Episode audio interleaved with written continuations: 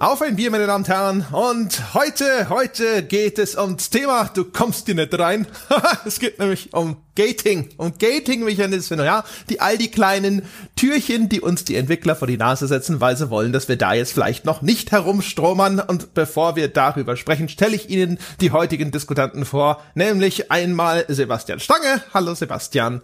Hallo liebe Leute und Jochen Gebauer. Hallo Jochen Gebauer. Hallo André Peschke, hallo Sebastian Stange, hallo liebe Zuhörerinnen und Zuhörer an den Endgeräten zu Hause. Willkommen, meine Herren, äh, in diesem wunderbaren Podcast. Bevor wir uns aufmachen, über das Thema zu sprechen, äh, schlage ich vor, wir reden über Bier, weil wir das immer so machen. Also meistens.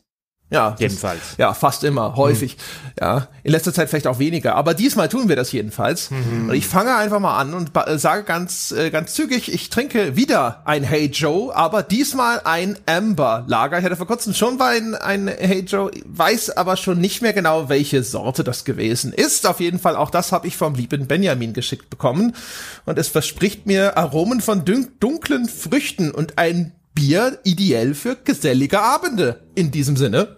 Ist es nicht eher ideal für gesellige Abende? Ja, habe ich also nicht. Ideell kann es auch sein, es ergibt nur keinen Sinn. Aber wer weiß, also das Bier kann ja machen, was es möchte. Ja, ich habe ideal gesagt, da hat nur, das hat nur falsch geklappt. Ah, das war dein Mikro. Übrigens ist es das, das gemütliche Bier für oh. gesellige Abende. Das oh. ist auch noch ein gemütliches Bier, ja. Ja, aber so. für gesellige Abende. Wir zeichnen um 15 Uhr auf, wie das falsche Bier genommen, Peschke. Ja, du bist raus.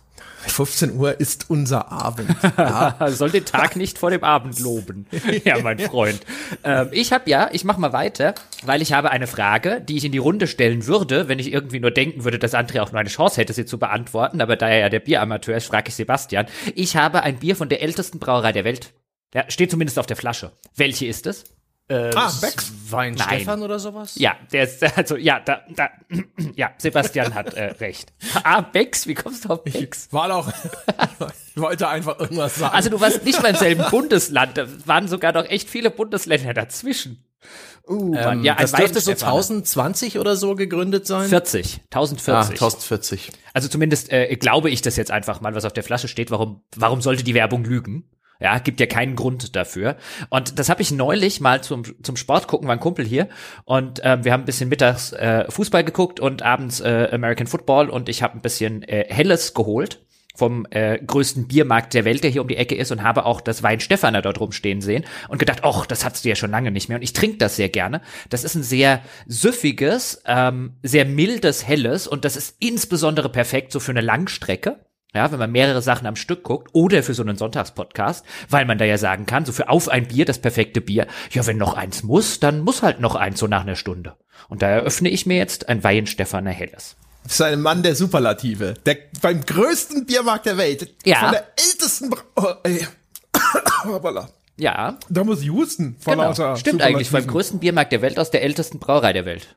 Mhm. Muss auch weitermachen. Das beste es, also wenn ich mich recht entsinne, könnte es auch sein, dass es mir die älteste Frau der Welt verkauft hat. Aber das ist wieder eine oh. andere Geschichte. Ah. Ach schön. Ich habe jetzt ja. auch ein Hörerbier am Start und ich bin ein, ein, ein, ein bösartiger Mensch, ein schlimmer, ein, ein schlimmer Finger. Ich habe nämlich den Zettel inzwischen. Ich habe meinen Schreibtisch aufgeräumt und da auch sehr viele Zettel weggeworfen, unter anderem die liebe Anschrift. Die, das Bier kam vor Monaten schon.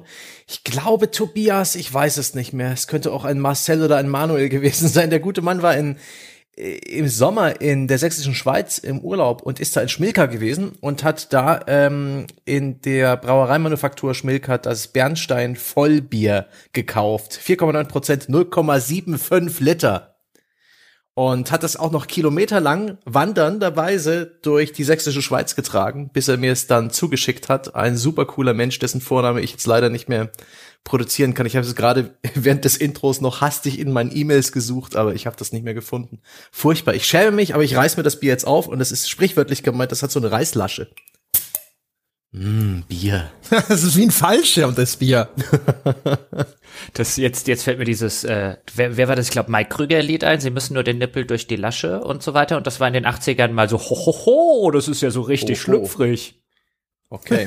oh. Um, ist es, es war eher so wie Schnappi das Krokodil damals. Das konntest du schon nach dem ersten Mal nicht mehr hören und dann kam oh, es noch 50 Mal. Ja, aber außer, dass Schnappi hm. halt jetzt nicht irgendwie schlüpfrig war, oder? Wer weiß. Ähm, ich stelle Wer fest, weiß. das Bier ist sehr sauer und auch äh, jetzt, wo ich genauer hinschaue, einen Monat drüber. Ähm, ich, ich befürchte, das ist ein bisschen Essig geworden. Nice. Das werden lange 0,75, würde ich sagen. Shit. Also, Oh nein. also es ist aber übrigens auch, wer eine Biergelegenheit gibt, das Mindesthaltbarkeitsdatum zu überschreiten. Herr Stange hat in diesem Podcast eigentlich echt nichts verloren. Ich hatte in den letzten Wochen halt nie die Gelegenheit. Ich hatte immer keine Lust auf jetzt eine große Flasche Bier oder ich wollte nachher noch Auto fahren und sowas. Jetzt habe ich extra vorher noch, ich bin wirklich 15 Uhr hier in die Wohnung gestürzt, weil ich doch noch mal schnell rausgegangen bin, mein Auto umparken und solche Sachen, damit ich jetzt wirklich mein mal das Hörerbier endlich trinken kann. Und es ist am 18.10. abgelaufen. Es ist tatsächlich, es schmeckt nach Essig. Naja, so schnell wird ein Vielleicht Bier jetzt nicht so. schlecht. Es schmeckt aber nicht gut. Vielleicht ist es einfach nicht gut. Ich war Ich bin da mal schon gespannt. mal. Ich habe auch noch so eine 075er Flasche im Kühlschrank. Und die, die sind halt Oh. immer diejenigen, die werden so bis, äh, bis zuletzt aufgehoben, weil ich immer denke so, boah, nee, das ist zu viel.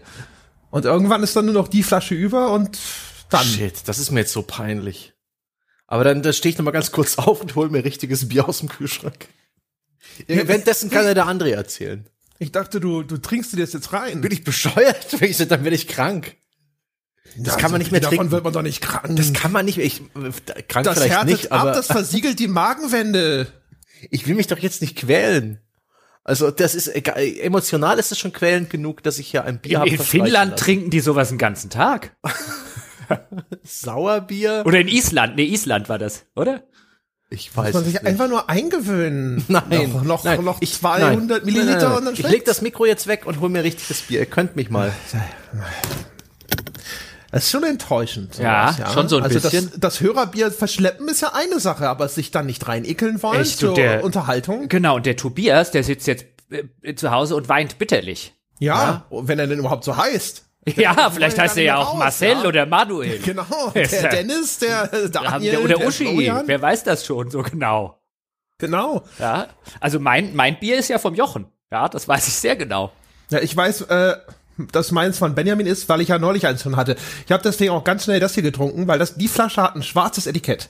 Und da kann man den Namen dann immer schlecht draufschreiben. Und dementsprechend steht er hier nicht drauf, sondern stand nur auf der anderen Flasche. Vor allen Dingen hat uns das habe ich ganz schnell, ganz schnell, Ah. solange ich noch wusste. Sehr gut. Klug. Aber ich muss noch ganz kurz was sagen, bevor er jetzt wieder da ist. Da muss ich nämlich gleich rechtfertigen.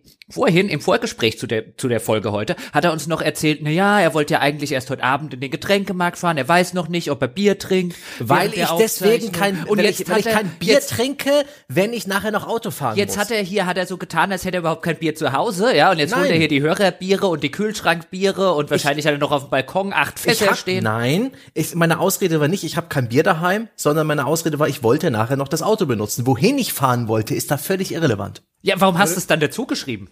Weiß ich nicht, warum, warum ich den Fehler mache, dir Zusatzinformationen zu geben, wenn sie doch nur mir umgedreht werden. Das ist doch echt, das ist das Letzte. Boah, ich habe so einen Hals jetzt schon. Da haben wir noch nicht mal angefangen. Ja.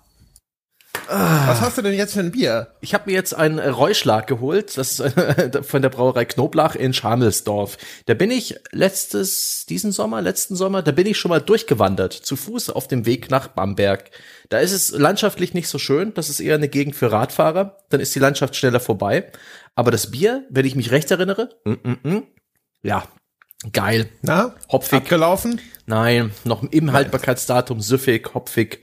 So ein bisschen, bisschen, so ein bisschen, so wie, wie beim Rotwein, so ein bisschen so eine, eine bittere, die nicht so schnell läuft, aber die dafür angenehm zum langsam trinken ist. Sehr angenehm.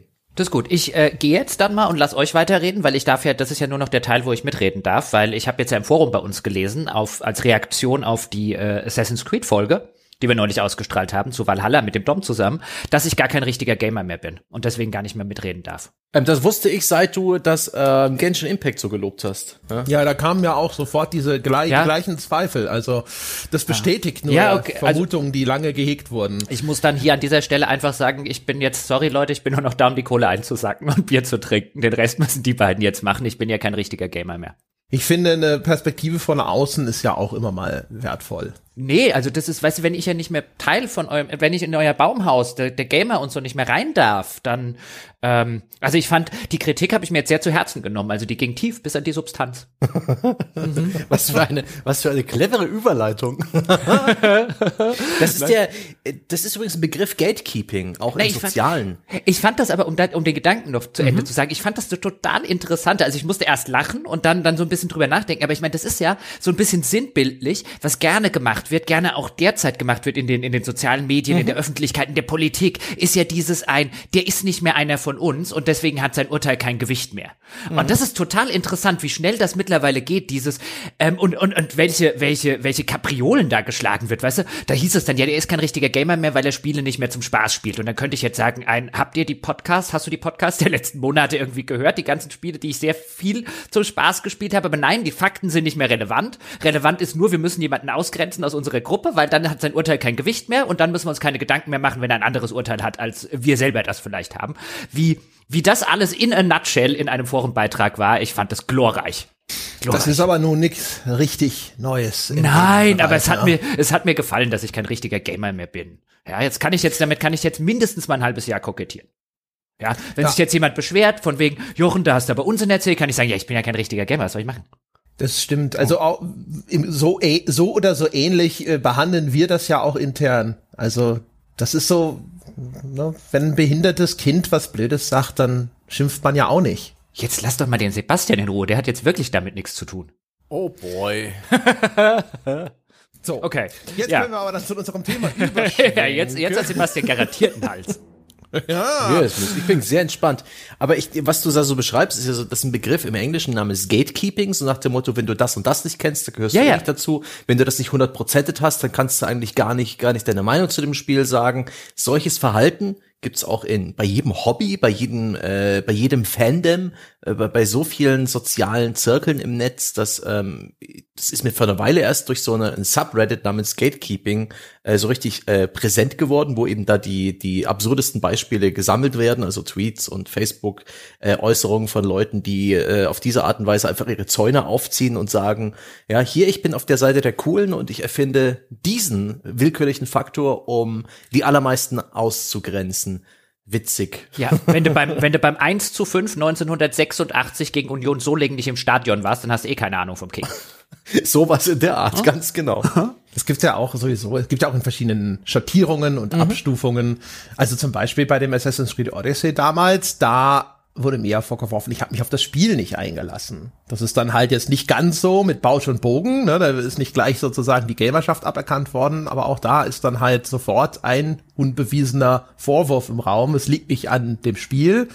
Und mein Urteil ist nicht mhm. zustande gekommen, weil Grund ABC wie von mir angeführt, sondern da habe ich irgendwo was falsch gemacht. Und deswegen ist dieses Urteil, dieses falsche Urteil dabei rausgekommen. Ja, ja, weil das es, weil es, aber das ist ja eine Sache, die ich im Podcast, sorry Sebbe, mhm. aber ganz kurz, weil ich den Gedanken neulich mal wieder hatte bei einer, bei, bei den Diskussionen, das hatten wir in der Vergangenheit auch schon häufiger, ähm, ist so eben dieses, dass es, dass es immer wieder so diesen, diesen, diese Replik dann gibt, ähm, im Sinne von einem, ja, aber ich habe doch damit sehr viel Spaß. Also dieses, dass es vielen Menschen offensichtlich schwerfällt, so dieses zu haben, es kann, also, weißt du, die Kritik kann berechtigt sein zum Beispiel. Ich will jetzt nicht sagen, dass sie das in jedem Fall gewesen mhm. ist oder dass sie das bei mir irgendwie immer ist, aber dass die Kritik kann berechtigt sein und ich kann trotzdem viel Spaß am Spiel haben. Und vielen Leuten scheint mir das immer, oder manchen Leuten scheint mir das schwer zu fallen, gleichzeitig zu sagen, es ist vielleicht wirklich sachlich betrachtet kein echt gutes Spiel, aber es macht mir trotzdem viel Spaß, weil mir geht das nicht so. Ich kann durchaus betrachten, ein Fernsehserie XY zum Beispiel ist eigentlich der letzte Scheiß, aber mein Gott, gucke ich die gerne. Also das, das eine schließt das ja. andere ja nicht aus. Ja, aber man kann das halt auch wunderbar verstehen, so nach dem Motto, du bist ja offensichtlich dumm, du bist ja blöd, weil du Spaß an diesem offensichtlich schlechten Spiel hast. So kommt die Message halt an oder so wird sie verstanden. Und das sorgt dann für dieses reflexhafte, für die reflexhaften Reaktionen. Aber hey, einfach mal wir, wir haben es ja jetzt gerade zum Thema gemacht, auch noch am Anfang unseres Sonntagsgast. Also können äh, die die Leute, die das eine oder andere Mal gedacht haben, ey, boah, die, die Schweine, ja, die stellen mich ja hin als jemanden, der, der so, so, ne, keinen Spielegeschmack hat. So ist es nicht gemeint. Nein, nein, gar nicht. Das, äh, das war ja auch, ich habe ja dann im, im Nachgang an die Episode, hat sich ja jemand aus der Spieleindustrie ähm, äh, eine Quelle gewissermaßen bei mir gemeldet und hat so ein bisschen Feedback gegeben, der da so ein bisschen Einblick ähm, über, über die ein oder andere Ecke hatte mhm. in den, in den äh, Entstehungsprozess von Assassin's Creed äh, Valhalla und hat halt mehr oder weniger vielen von den Sachen, die wir vermutet haben im Podcast, dann sozusagen bestätigt. So ein, bis vor ein paar Monaten war dann quasi noch nichts fertig in der Open World. Das ganze Ding war Content, Russian, hoch 19. Ähm, man hört irgendwie Stimmen, die halt mehr oder weniger gesagt haben, die sind froh, dass das Ding überhaupt erschienen ist. Das war eine katastrophale Produktion und, und, und, und, und. Und da kommen auch so Bugs und so Unfertigkeiten her. Und das habe ich dann halt mal kurz bei Twitter ähm, so ein bisschen geteilt, so die, äh, die Kernaussagen. Jetzt haben sie es auch hier gehört, meine Damen und Herren. Und ähm, dann kam auch der ein oder andere Tweet, den ich dann auch so interessant fand, zurück, der dann so war ein, naja, wenn das stimmt, dann müssen sie aber echt, also dann war das immer noch eine reife Leistung, weil das Spiel ist ja immer noch cool. Also, weißt du, wie dann im, im, im Angesichts dieser, dieser anderen Informationen, die noch irgendwie so eingeordnet werden müssen, dass sie halt dem eigenen Urteil, mir macht das Spiel Spaß entsprechen. Das finde ich halt ganz interessant. Ja. Naja, gut, aber das kann ja auch zutreffend sein. Ja, ja, natürlich. Ne? Also es kann ja tatsächlich, also es gibt, es ja, ja. gibt ja schon eine ganze Reihe von Spielen, von denen man auch weiß, dass sie rausgeprügelt wurden, wo ein Konsens jetzt zumindest auch innerhalb des Podcasts äh, bestünde. Ja, ja. Das war aber trotzdem gut. Und dann ist die Leistung natürlich umso größer, wenn unter diesen Bedingungen dann auch noch ein gutes Spiel entsteht. Ja, ja, also äh, wenn, wenn das so stimmt, wie es mir nach äh, herangetragen wurde, dann würde ich auch sagen, dann war das noch eine relativ reife Leistung, auch wenn ich das Spiel jetzt überhaupt nicht äh, mochte. Aber es, äh, es läuft zumindest und es ist kein halt Totalausfall im Hinsicht, dass die Hälfte verbuggt ist und die andere Hälfte völlig unfertig und so weiter. Also da, wenn das so stimmt, dann haben die da halt noch das Maximale, würde ich sagen, auch auch rausgeholt. Aber war halt schon, war halt schon interessant, so dass äh, äh, die Reaktionen dann teilweise, teilweise drauf zu sehen. Ach ja. Aber das nur, ja, das nur dazu. Ach, ganz interessant. Also schön, schön, dass wir diese Folge gemacht haben. Da gab es echt viele interessante Reaktionen zu und äh, auch die auch mit dem Gatekeeping zu tun haben, wie der Sebastian sagt. Mhm. Aber reden wir über Gatekeeping in Spielen, Herr Peschke. Sie haben uns sich das Thema doch ausgesucht. ja, die harte Tür. Ja, wahrscheinlich, weil du da immer rein wolltest in die harte Tür der Disco und die Leute gesagt haben, nicht mit den Schuhen. Es geht, es ging, soll um Gating, nicht um Gatekeeping gehen. So. Ja, Gatekeeping wäre so der PR-Manager, der sagt so, ja, dich lade ich ein und du kriegst eine Vorabversion und du nicht, sondern es soll um Gating gehen. Und das kam zustande über den letzten Mailback eigentlich, weil da hat der Smoothie geschrieben, äh, war ein längerer Beitrag, das ist jetzt nur noch so die, das Destillat, ist das Gating über stärkere Gegner am Ende eben doch das bessere Game Design im Vergleich zu einem starren Gating wie zum Beispiel in Zelda. Und das wiederum basierte auf einer Diskussion, die ich ganz kurz am Rande mit dem Christian Schmidt in zehn Jahre klüger hatte. Und da ging es nämlich darum, dass äh, Christian so die These hatte, dass die Art das, des Gatings in einem Gothic ist besser. Ne? Und also Gating, das ist so der Mittel und der Hebel, mit dem der Entwickler eben verhindert, dass der Spieler jetzt irgendwie zum Beispiel einen Bereich der Spielwelt betritt, in dem er ihn noch gar nicht haben möchte, weil er ja steuern möchte häufig, in welcher Reihenfolge man bestimmte Regionen dieser Spielwelt bereist. Und da gibt es ja verschiedene Möglichkeiten und dann gibt es eben so klassischerweise das Zelda-Modell, wo halt sozusagen irgendwo eine verschlossene Tür ist oder sonst irgendwas, irgendein Hindernis, das wirklich völlig unüberwindbar ist für den Spieler und dann brauchst du ein bestimmtes Item und erst dann geht's an dieser Stelle weiter. Und das Gothic-Modell ist jetzt dort einfach ganz besonders starke Gegner hinzustellen. Und theoretisch kannst du die auch sogar besiegen als kleiner Hans Wurst ganz am Anfang des Spiels, aber du bist meistens einfach noch nicht befähigt genug in der Spielmechanik und du hast eine sehr geringe Fehlertoleranz dann, weil ein Treffer von diesem Monster und du bist tot, es dauert halt 100 Jahre, bis du das umgehauen hast. Und jetzt ist die Frage, was ist dann besser? Und der Smoothie hat halt diese Frage nochmal aufgeworfen. Und dann hatte ich gedacht so, ach, alleine darüber nachzudenken ist ja schon ganz interessant. Und dann gibt's ja noch ganz viele andere Aspekte, was das Gating angeht. Also es gibt verschiedene Arten von Gating. Man kann sich die Fragen stellen, ne? Was wird da gegatet? Warum wird gegatet? Was bewirkt denn das Gating? Wie wird gegatet? Und so weiter und so fort. Das war die Idee für diese Folge. Habt ihr da eine Präferenz, Jochen? Gibt's für dich irgendwie, hast du, ich hatte damals äh, bei dem Christian, hatte ich gesagt, ich glaube nicht, dass es da einen besser oder schlechter gibt. Ich glaube, das sind einfach verschiedene Spielarten. Glaubst du, es gibt einen besser oder schlechter, äh, was diese Gating-Mechanismen jetzt konkret angeht, äh, was äh, Region-Gating angeht? Es gibt ein theoretisches besser oder schlechter, würde ich sagen. Theoretisch deshalb, weil es sehr von der qualitativen Aus Führung abhängt. Also so ein Gothic 2 wird ja immer wieder gerne genannt, dass insbesondere genau das, worüber wir es jetzt haben und was du schon erwähnt hast, extrem gut gemacht hat, nämlich Teile der Spielwelt nicht einfach zugeschlossen und zugesperrt, also nicht wirklich ein Tor, ein Gate dahingesetzt, sondern gewissermaßen den Gatekeeper. Deswegen vermischen sich da, finde ich, die Diskussion, weil dieser besonders starke NPC oder das besonders starke Monster ist ja letztlich ein Gatekeeper, der an dieser Stelle steht und sagt, ich lass dich nur vorbei, wenn du mir auf die Fresse haust. Und ähm, das hat Gothic 2 sehr, sehr gut gemacht und qualitativ auch sehr, sehr hochwertig. Ich würde aber nicht sagen, dass diese Art und Weise, das zu machen, per se besser ist, als jetzt da einfach wirklich ein verschlossenes Tür hinzusetzen und zu sagen, ohne Gegenstand X kommst du da nicht durch. Ähm, und den Gegenstand X, den bekommst du halt dann, wenn der Spieleentwickler will, dass du ihn bekommst. Das wäre halt eher so das Zelda-Modell. Schlicht und ergreifend deswegen, weil ich ja erstmal als Spieler verstehen muss, dass das hier ein Gating-Mechanismus ist. Und das wiederum hängt ja sehr davon ab, wie gut das Spiel mir kommuniziert, dass es hier gerade einen Gating-Mechanismus eingebaut hat. Das hat Gothic 2 damals in der Erinnerung zumindest sehr, sehr gut gemacht. Das ist aber auch zu einer Zeit erschienen, wo ich als Spieler gefühlt wesentlich mehr Urvertrauen hatte in die Fähigkeiten des Entwicklers, sowas vernünftig einzusetzen. Wenn ich heute so ein Spiel hätte, wäre wahrscheinlich die Vermutung da, dass ich fragen würde, hm, ist das jetzt ein Gating-Mechanismus oder ist das einfach schlechtes Balancing oder bin ich scheiße? Also das darf halt als Option nicht auftauchen, weil sonst funktioniert dieser Ansatz nicht. Das heißt, der, das muss gut kommuniziert werden, ohne es äh, idealerweise dem Spieler irgendwie tatsächlich irgendwie hinzuschreiben, dass das jetzt ein Gating-Mechanismus ist, weil dann kannst du auch die Tür wieder reinsetzen, weil dann ist die ganze Immersion wieder weg, die das ganze andere dann natürlich bringt. Ähm, und es muss halt auch wirklich erkennbar sein, das ist jetzt ein deutlich stärkerer Gegner. Der Spiel will nicht, dass ich hier jetzt weiterkomme. Hier muss ich später zurückkommen, um ihm auf die Fresse zu hauen. Und nicht zu denken ein, ähm, was hat der Spielentwickler hier gemacht? Oder ein, bin ich jetzt einfach zu schlecht irgendwie für das Spiel und da irgendwie frustrierend zehnmal an dem Gegner zu sterben, bis ich äh, dann immer noch nicht verstanden habe, was das Spiel hier von mir will. Weswegen ich eine alles eine, eine, eine Stufe höher ansetzen würde und einfach sagen würde, wenn wir uns die verschiedenen Arten von Gating angucken, dann reden wir eigentlich erstmal über, was ist denn und fragen uns, was ist besser, dann ist die Frage eigentlich, ist besser ein sehr, eine sehr klare Kommunikation. Es gibt also Gating-Mechanismen, die sind absolut klar in ihrer Kommunikation. Wenn ich sage, darfst hier erst mit Level 40 in das Gebiet, dann ist das eine sehr, sehr klare Kommunikation. Da weiß ich als Spieler sofort, wann darf ich rein, was muss ich dazu machen. Dann gibt es so mittelklare Kommunikation, in dem es zum Beispiel heißt, naja, du brauchst hier, was weiß ich, die blaue Keycard, dann weiß ich zumindest, was ich brauche, aber nicht notwendigerweise, woher ich sie bekomme.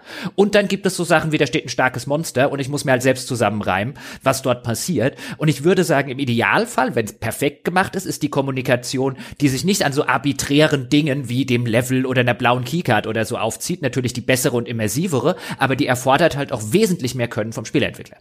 Da bin ich eigentlich zufrieden, wenn das klar auch mit, mit Zahlen kommuniziert ist. Ich bin ein großer Fan des Monsters mit dem Totenschädel, wo mir das Spiel, also direkt beim Lebensbalken über dem Kopf des Monsters eingeblendet. Das ist oldschool, aber das sagt mir gleich, hey, vergiss es. Der ist zu stark, der bringt dich um. Bei World of Warcraft beispielsweise ist ein Spiel, was ja auch sehr viele verschiedene Regionen hat, die frei begehbar sind, aber eben doch äh, an verschiedene Level gebunden. Und da gibt's so eine chronologische Progression. Und da sind diese Monster immer eine schöne, äh, ein schönes äh, Symbol gewesen dafür, hier gehst du später hin. Ich weiß noch nicht mal, welchen Level dieses Monster hat. So weit drüber ist es über meinem eigenen Level. Das ist was für später. Damit bin ich immer sehr gut gefahren. Das ist eine klare Kommunikation. Die ist zwar ein bisschen mit dem Holzhammer, aber das sorgt nicht für irgendwelche Irritationen. Dieses, äh, mache ich gerade was falsch oder mache ich es richtig? Mir diese Frage zu stellen, ist ähm, eigentlich ein Garant dafür, dass ich frustriert bin und vielleicht auch keinen Spaß mehr im Spiel habe. Dann, dann lieber, dann lieber mit dem Holzhammer. Also ich, ich habe auch, also ich bin auch ganz stark in Jochens Richtung abgebogen, als ich dann noch mal länger drüber nachgedacht habe, dass ich mir gedacht habe, es kommt halt super stark auf die Ausführung an. Und zum Beispiel, ich würde nicht sagen, dass das die coolste Variante ist, einfach einen Level über das Monster zu schreiben. Es ist aber wahrscheinlich häufig die gangbarste. Am liebsten wäre es mir, ich sehe es dem Monster halt einfach an der Nasenspitze an. Also das Monster sehe ich und denke mir schon so, oh, oh, das wird wahrscheinlich gut ausgehen. Aber der, die Frage ist halt, ne, gerade wenn wir über, das ist ja, wird ja meistens wirksam, insbesondere bei Spielen, die in eine irgendwie geartete Open-World-Richtung gehen, mhm. wenn man jetzt zum Beispiel auch in Metroidvania als in eine Art von Open-World denkt.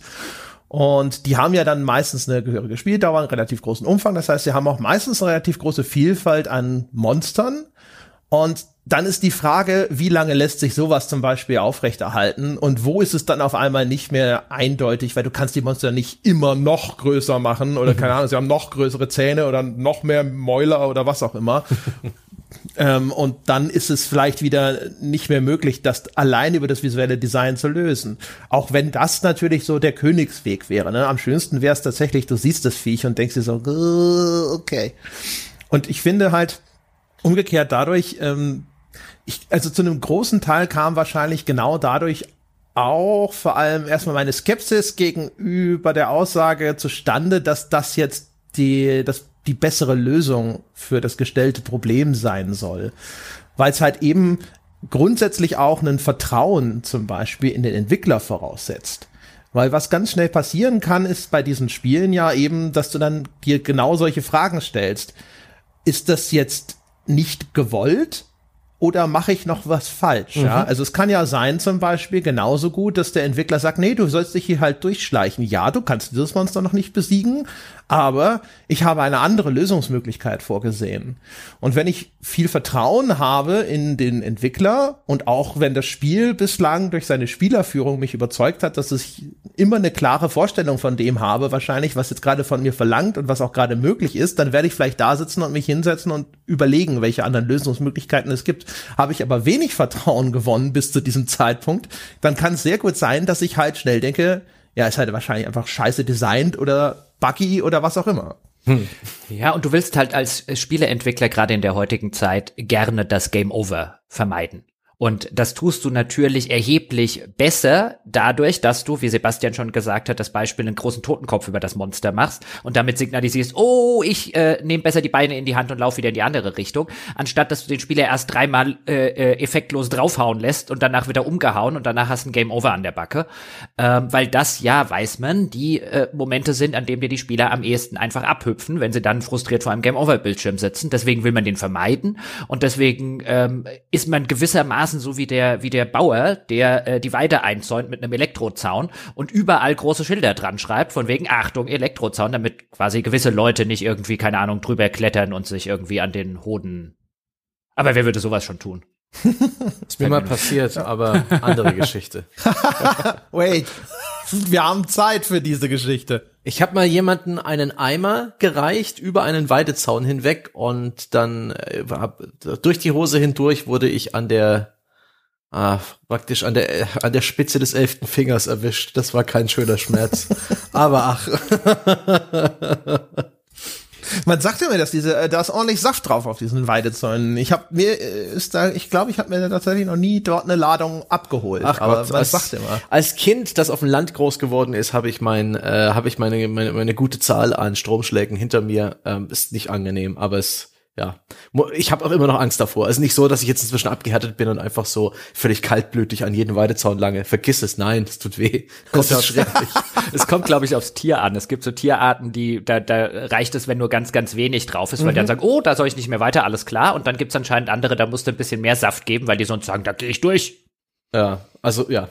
Mhm. Nun, ähm, was diese Gatekeeper angeht, also das Gating durch eben äh, schwere Gegner, finde ich, ist es auch unglaublich wichtig, in welchen Situationen man sich denen überhaupt gegenüber sieht. Ähm, denn im Idealfall hat das Spiel durch Quests, durch Aufgaben, durch NPCs so ganz äh, automatisch eine Spielerführung, die dich gar nicht in diese Richtung schickt sondern da musst du dann schon irgendwie außerhalb von dem Weg, den dir das Spiel aufweist, dich umschauen, wo geht's denn hier lang?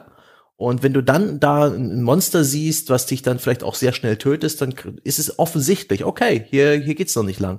Aber wenn ein Spiel dir mehr oder weniger nicht, und ich finde Gothic, das Gothic 1 ist da schon ein Beispiel. Ich erinnere mich nicht gut dran. Das habe ich damals kurz nach Release gespielt und danach nie wieder. Und ich bin nie warm geworden mit Gothic. Aber bei Gothic fühlte ich mich relativ alleingelassen und hatte keine Ahnung, in welche Richtung mich das Spiel schickt, weil es eben sehr viele Erkenntnisse mir überlassen hat, Trial and Error mäßig. Und äh, da fühlte ich mich praktisch das relativ willkürlich irgendwelchen Monstern ausgeliefert, wo ich echt nicht wusste, ist das jetzt, ist es jetzt korrekt? Bin ich hier richtig? Stelle ich mich schlecht an? Liegt der Fehler bei mir? Ähm, ist es, ist das hier ein Gatekeeper? Bin ich hier falsch? Das war super doof. Und das andere Extrem, Dragon Age Inquisition, wo ich dem äh, Brotkrumenpfad der Quests gefolgt bin und gefolgt bin und gefolgt bin. Ich hätte schon längst überall anders sein können. Dieses klassische raus aus den Hinterlanden-Problem, aus der ersten Region des Spiels, wo man einfach viel zu viel Zeit verbringen kann, obwohl man es gar nicht muss. Und das war mir nicht klar. Weil ich, weil ich ganz automatisch durch die Gewohnheit von vielen Jahrzehnten Gaming ähm, mich an die Quests gehalten habe. Der Game Designer wird mich schon äh, da entlang führen, wo ich gerade sein muss. Und die anderen Regionen sind sicherlich viel zu gefährlich für mich. Bullshit. Ich hätte so viel mehr Spaß haben können, aber ich habe die monotonsten Quests meines Lebens für viele, viele, viele Stunden sinnlos gemacht. Das ist ja auch so ein Ding, äh, das, äh, das, da musste ich äh, dran denken. Wir haben ja über Assassin's Creed Valhalla und auch so die Unterschied zu Odyssey gesprochen. Mhm. Und in Assassin's Creed Odyssey gab es ja dieses Gegner Level Rubber Banding, wo mhm. also die Gegner mit dir mitgelevelt sind. Und das ist ja etwas, was die Leute regelmäßig auf die Palme bringt. Das war ja auch bei Elder Scrolls Oblivion schon so. Und das ist ja auch interessanterweise, aber wahrscheinlich eine Folge einer Entscheidung für ein sehr offenes mhm. Spiel, also für sehr weitgehenden Verzicht auf Gating. Dass, du, dass man gesagt hat, hey, du kannst hier wirklich alles in jeder Reihenfolge spielen. Du kannst auch in jede Region gehen und Vielleicht gibt's irgendwie so einen äh, Hauptstory-Pfad, den du schon noch linear durcharbeiten musst, aber ansonsten steht dir da alles direkt offen. Und äh, damit wir das möglich machen können, diese Freiheit der Entscheidung, wo du jetzt gerade hingehen und was machen möchtest, deswegen müssen wir aber den Gegnerlevel dann immer so anpassen, dass es halt gerade für dich passt. Und die leveln deswegen einfach entsprechend für dich mit. Und dann hast du auch, hast du quasi bei jeder Mission, egal für welche du dich entscheidest, zu welchem Zeitpunkt, hast du den passenden Gegnerlevel, dass der Anspruch so ist, wie wir uns das ausgedacht haben. und das, das war offensichtlich nicht gewünscht. Also das ist so, äh, so Ach. vielleicht eine mögliche Kehrseite, wenn man sagt, wir verzichten jetzt ganz weitgehend auf Gating in einem Spiel, dass der Spieler dann sagt so, ja, so habe ich mir das nicht vorgestellt. Ja, vor allen Dingen, na, ich glaube, was das war, war ein äh, Versuchsballon, ähm, um einfach zu sehen, ein wie ist es eigentlich, wenn wir uns überhaupt nicht mit Balancing aufhalten müssen in dem Spiel? Das macht ja echt viel Arbeit, gerade in der letzten Phase des Spiels ist auch was, was einem echt voll auf die Füße fallen kann. Wenn wir überhaupt kein Balancing mehr machen müssen, sondern einfach die Gegner die ganze Zeit an den Spielerlevel ab äh, anhalten, äh, äh, dran kleben sozusagen und dem Spieler das auch noch verkaufen, als wäre es im Sinne seiner Freiheit, das wäre doch super, oder? Das haben die, glaube ich, nie so offiziell verkauft. Man kann das ja, so natürlich, so sehen, also, aber ich sag ja nur, wahrscheinlich, also die Frage, weißt du, wenn ich eine völlige Barrierefreiheit haben will und sagen will, du kannst hier alles in jeder beliebigen Reihenfolge spielen, dann habe ich ja wahrscheinlich gar keine andere Wahl, als den, den Anspruch dann aber jeweils anzupassen, zumindest innerhalb eines solchen Spiels, wo ein Charakter irgendwie auch hochlevelt und Wenn so weiter. das die Prämisse war, also ich könnte mir sehr gut vorstellen, dass die Prämisse zumindest war, ein zwei Fliegen, eine Klappe, nämlich ich, A, ich habe auch damals, glaube ich, gesagt, ich glaube, die haben das gemacht, damit wirklich maximale Content-Ausnutzung stattfinden kann. Äh, aber wurscht, ja. Und der, jetzt haben sie davon haben sie ja dann Abstand genommen in Assassin's Creed Valhalla und haben jetzt so einen anderen Weg gewählt. Und der Weg ist ja in dem Falle zum Beispiel innerhalb der Regionen eine sehr deutliche Ansage erstmal zu machen. Sie sagen für jede Region hier, diese Region erfordert einen bestimmten Power Level. Jetzt haben wir gesehen, so ganz genau ist es nicht. Das ist eher so, das ist so ein bisschen wie die, ähm, die Gesetze bei den Piraten, die dann eher Richtlinien sind, ja, bei Pirates of the Caribbean. Da kann man auch schon deutlich unterlevelt hingehen, äh, auf dem entsprechenden Schwierigkeitsgrad zumindest, weil man das Spiel schon so gut beherrscht. Und aber es gibt so einen so einen Punkt, wo du überhaupt nichts ausrichten kannst. Und dann ist es natürlich wirklich komplett gegated. Und dann gibt's den, äh, den Bereich, wo das Spiel sagt, okay, ab jetzt machst du wenigstens ein bisschen Schaden. Und dann äh, tritt dieser Effekt ein wie bei Gothic. Du kannst dann halt, wenn du gut genug bist, kannst du das dann halt trotzdem meistern und es dauert halt einfach vielleicht ein bisschen länger.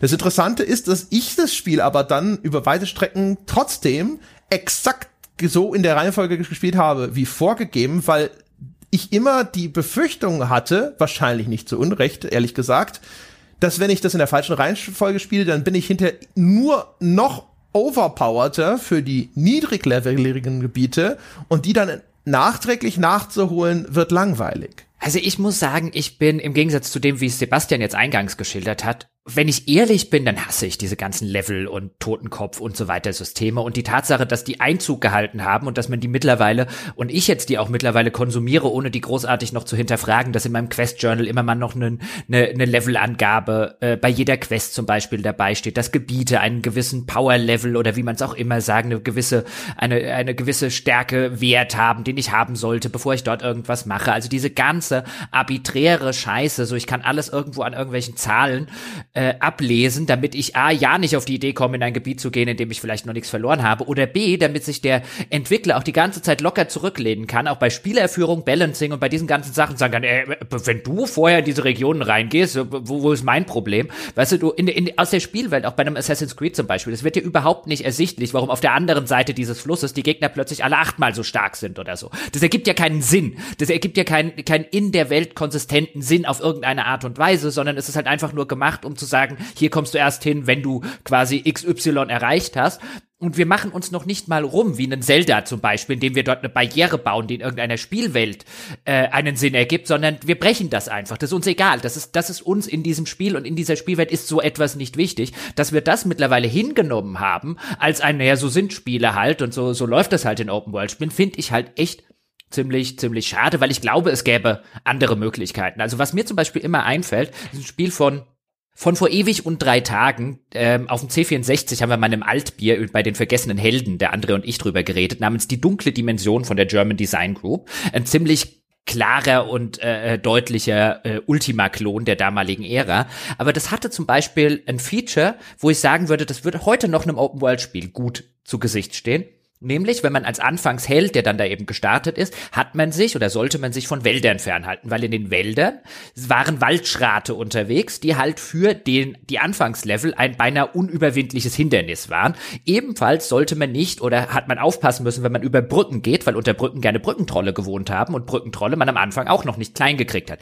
Das heißt, jeder Weg, der über eine Brücke zum Beispiel geführt hat, weil man anders nicht über den Fluss gekommen ist, war halt ein Wabonk-Spiel mit dem eigenen Leben und man ist auch lieber unfassbare Umwege Umwege gelaufen, um nicht durch den Wald laufen zu müssen, weil da die Waldschrate drin gehockt haben. Und irgendwann war man stark genug und hat gesagt, haha, jetzt laufe ich direkt durch den Wald, Waldschrat, komm doch. Und das war sogar noch ein cooles Gefühl. Also in einem Open-World-Spiel, und ich meine, damals solche Spiele wie die frühen Ultimas, die waren damals schon Open-World-Spiele. Damals hat das nur keiner gesagt und keiner so genannt. Die haben mit solchen Mechaniken gearbeitet und die sind auf ihre Arten und Weisen innerhalb ihrer Spielwelten wesentlich geiler als vieles von dem Kram, den man heute sieht. Und da sollten wir eigentlich weniger hingehen und sagen, wir akzeptieren diese ganzen komischen komischen Zahlen, die dann irgendwo dran geschrieben werden, weil das ist der kleinste, langweiligste äh, gemeinsame Nenner, auf den wir dann irgendwie kommen könnten, sondern wir stellen schon die Forderung, Spiele sollten da mehr können. Warum nicht zum Beispiel sowas einbauen wie im Wald zum Beispiel warten, jetzt bei einem Fantasy-Spiel, warten halt vielleicht Gegner, die du am Anfang nicht klein kriegst. Und wenn du als Spieler kommuniziert bekommst, ein vielleicht erstmal von Wäldern fernhalten. All solche Geschichten, damit könntest du arbeiten, aber damit arbeitet fast keiner. Ja, aber Hauptsache die Kommunikation ist da, ne? Also das ist ja das, was ich vorhin auch schon gesagt habe. Am liebsten hätte ich es auch, ich würde es dem Gegner ansehen, oder das ist ja eine andere Möglichkeit, die du jetzt beschrieben hast, dass das Spiel irgendwie signalisiert, äh, aber vielleicht nicht auf so eine aufdringliche Art und Weise, dass das eine gefährliche Ecke ist, in der man sich jetzt aufhält. Nur die, aber die Kommunikation muss für mich da sein. Was ich nicht mag, ist, die, ist das Trial and Error Prinzip, so nach dem Motto, ja, wenn dich das Vieh das erste Mal tot gebissen hat, weißt du, dass es zu schwer ist. Ja, und dann lädst du halt neu und sowas und das, den Teil, den, also heutzutage, wo die Rücksetzpunkte häufig eher so, so zwei Schritte zurück sind, wäre es vielleicht auch wieder egal, aber so, Na, den, so das, je nachdem hm? fände ich das eher schwierig. Aber das, das mag ich aber auch nicht. Also ich meine, das war ja meine Kritik da bei Bloodborne war es, glaube ich, dieses Cleric Beast der erste große Gegner, in den ich halt äh, ohne Vorwarnung gerannt bin. Ich habe kein Problem, in, in den Gegner reinzurennen, den ich vielleicht beim ersten Mal nicht besiegen kann, de facto, weil ich halt einfach seine Angriffsmuster und so weiter noch nicht kenne. Aber da, dass du mich da halt so vollkommen ohne Vorwarnung, zumindest ich hatte keine wahrgenommen, reinlaufen siehst, das finde ich halt immer blöd. Dann sag mir doch einfach. Das macht ja vor allem noch, noch eine andere Art von Gating, nämlich bei, bei Bloodborne oder auch bei den Darkstalls und so gibt's ja überall diese semi-permeable Membran, die du durchschreitest und dann nicht mehr zurückkommst. Das heißt also, ja, ja. weglaufen ist auf einmal Genau, weglaufen mehr. ist auch kein keine Option. Und hier bei, weißt du, bei so dem fiktiven Beispiel mit dem Wald, ich meine, da kann ja ein NPC vorne dran stehen und mir sagen zum Beispiel, hier, ich würde in den Wald aufpassen, da sind so aller, was weiß ich, ähm, aller äh, Düsterwald von von J.R.R. Tolkien sind riesengroße irgendwie Spinnen unterwegs, die irgendwie alles auffressen oder so. Da würde ich nicht durchgehen oder so. Und wenn du dann, weißt du, weil du denkst, ah, na ja, komm, in wie vielen Spielen stand da schon ein NPC und hat mich gewarnt, mal gucken, was es da gibt und dann die Spinnen über mich herfallen, stehe ich wenigstens wahrscheinlich da und sage, hätte ich mal auf den NPC gehört. Das ja, ist schon oder die Gestaltung der Das Welt. ist schon gut. Das gefällt mir, was du da erzählst. Ah, ich möchte auch noch nicht, dass du mir die Worte noch weiter im Mund umdrehst von ähm, vom Mechanismus der starken Gegner für Gate, für das Gating sind mir die klar kommunizierten Level am liebsten. Ähm, generell als, als Gating in Spielen äh, bevorzuge ich andere, linearere, storybasierte, questbasierte Strukturen. Aber was du gerade erzählt hast, finde ich super. Ähm, die Umgebung einfach als als und das ganze angereichert mit Informationen, die die NPCs erzählen oder die Story kann ein viel besseres Gating abgeben. Da kann man sich so Dinge vorstellen, wie das Nebel gefährlich ist, dass Wälder gefährlich sind. Das ist echt schön, das gefällt mir, das würde ich auch gern mehr sehen. Ich fühle mich ein bisschen erinnert an Breath of the Wild, das Zelda-Spiel für die Switch, wo es eben auch Temperaturen gibt, für die du anfangs noch nicht die richtigen Klamotten hast. Die Wüste, wo es dem äh, Spielhelden zu heiß ist oder die ähm, die Schneelandschaft, wo er anfängt zu erfrieren und was auch ein angenehmes Gating ist. Das ist klassisch Zelda Metroidvania. Irgendwann hat man das richtige Item und kann dann dahin, aber es wirkt weniger willkürlich als irgendwelche riesigen Steinblöcke, für die man die Krafthandschuhe braucht, um sie auf, äh, aufzuheben, die den Weg versperren. Ich finde sowas wie, ja, das ist eine Wüste, die, die ist für, aktuell noch lebensfeindlich. Oder vielleicht auch das Beispiel, das ist der Wald, da wohnen in dieser Spielwelt halt sehr starke Monster, da gehst du nicht rein. Das finde ich sehr viel eleganter und irgendwie glaubwürdiger. Schön. Ja, schöne, schöne es, kommt, es kommt das Beispiel, also, also bei, bei Zelda, das mit dem, mit dem äh, äh, mit der mit der Kälte lasse ich mir jetzt noch in der Konsistenz der Spielwelt gefallen, ja, aber dass du eine extra Rüstung für die Wüste brauchst, so alle ein, dann zieh halt einfach dein Hemd und deine Hose aus. Ich meine, okay, jetzt will wahrscheinlich Zelt, äh, äh, Nintendo nicht, dass ich mit einem nackten Link durch die Spielwelt hüpfe, aber ich meine, es gäbe ein in der Spielwelt konsistente Möglichkeit, ja, das schon zu machen. Zieh dich halt einfach aus. In einer Fantasy-Welt nehme ich ab, dass man in der Wüste nur mit Eismagie klarkommt oder sowas. Also das da da bin ich, da bin ich bereit, meine mein Disbelief zu suspenden, wie man so schön schön sagt. Aber ja, aber ich, ich stimme dir vollkommen zu. Also das ja. ist das ist viel schöner gemacht, als jetzt einfach irgendwie zu sagen, du darfst hier erst mit Level 25 rein oder oder so. Und was mhm. ich zum Beispiel, was mir auch eingefallen ist, was sehr schöner Mechanismus ist in nahezu allen modernen Bethesda äh, Open-World-Spielen ist, über Distanz zu arbeiten und Distanz als Gatekeeping zu benutzen, weil sowohl hm. Fallout 3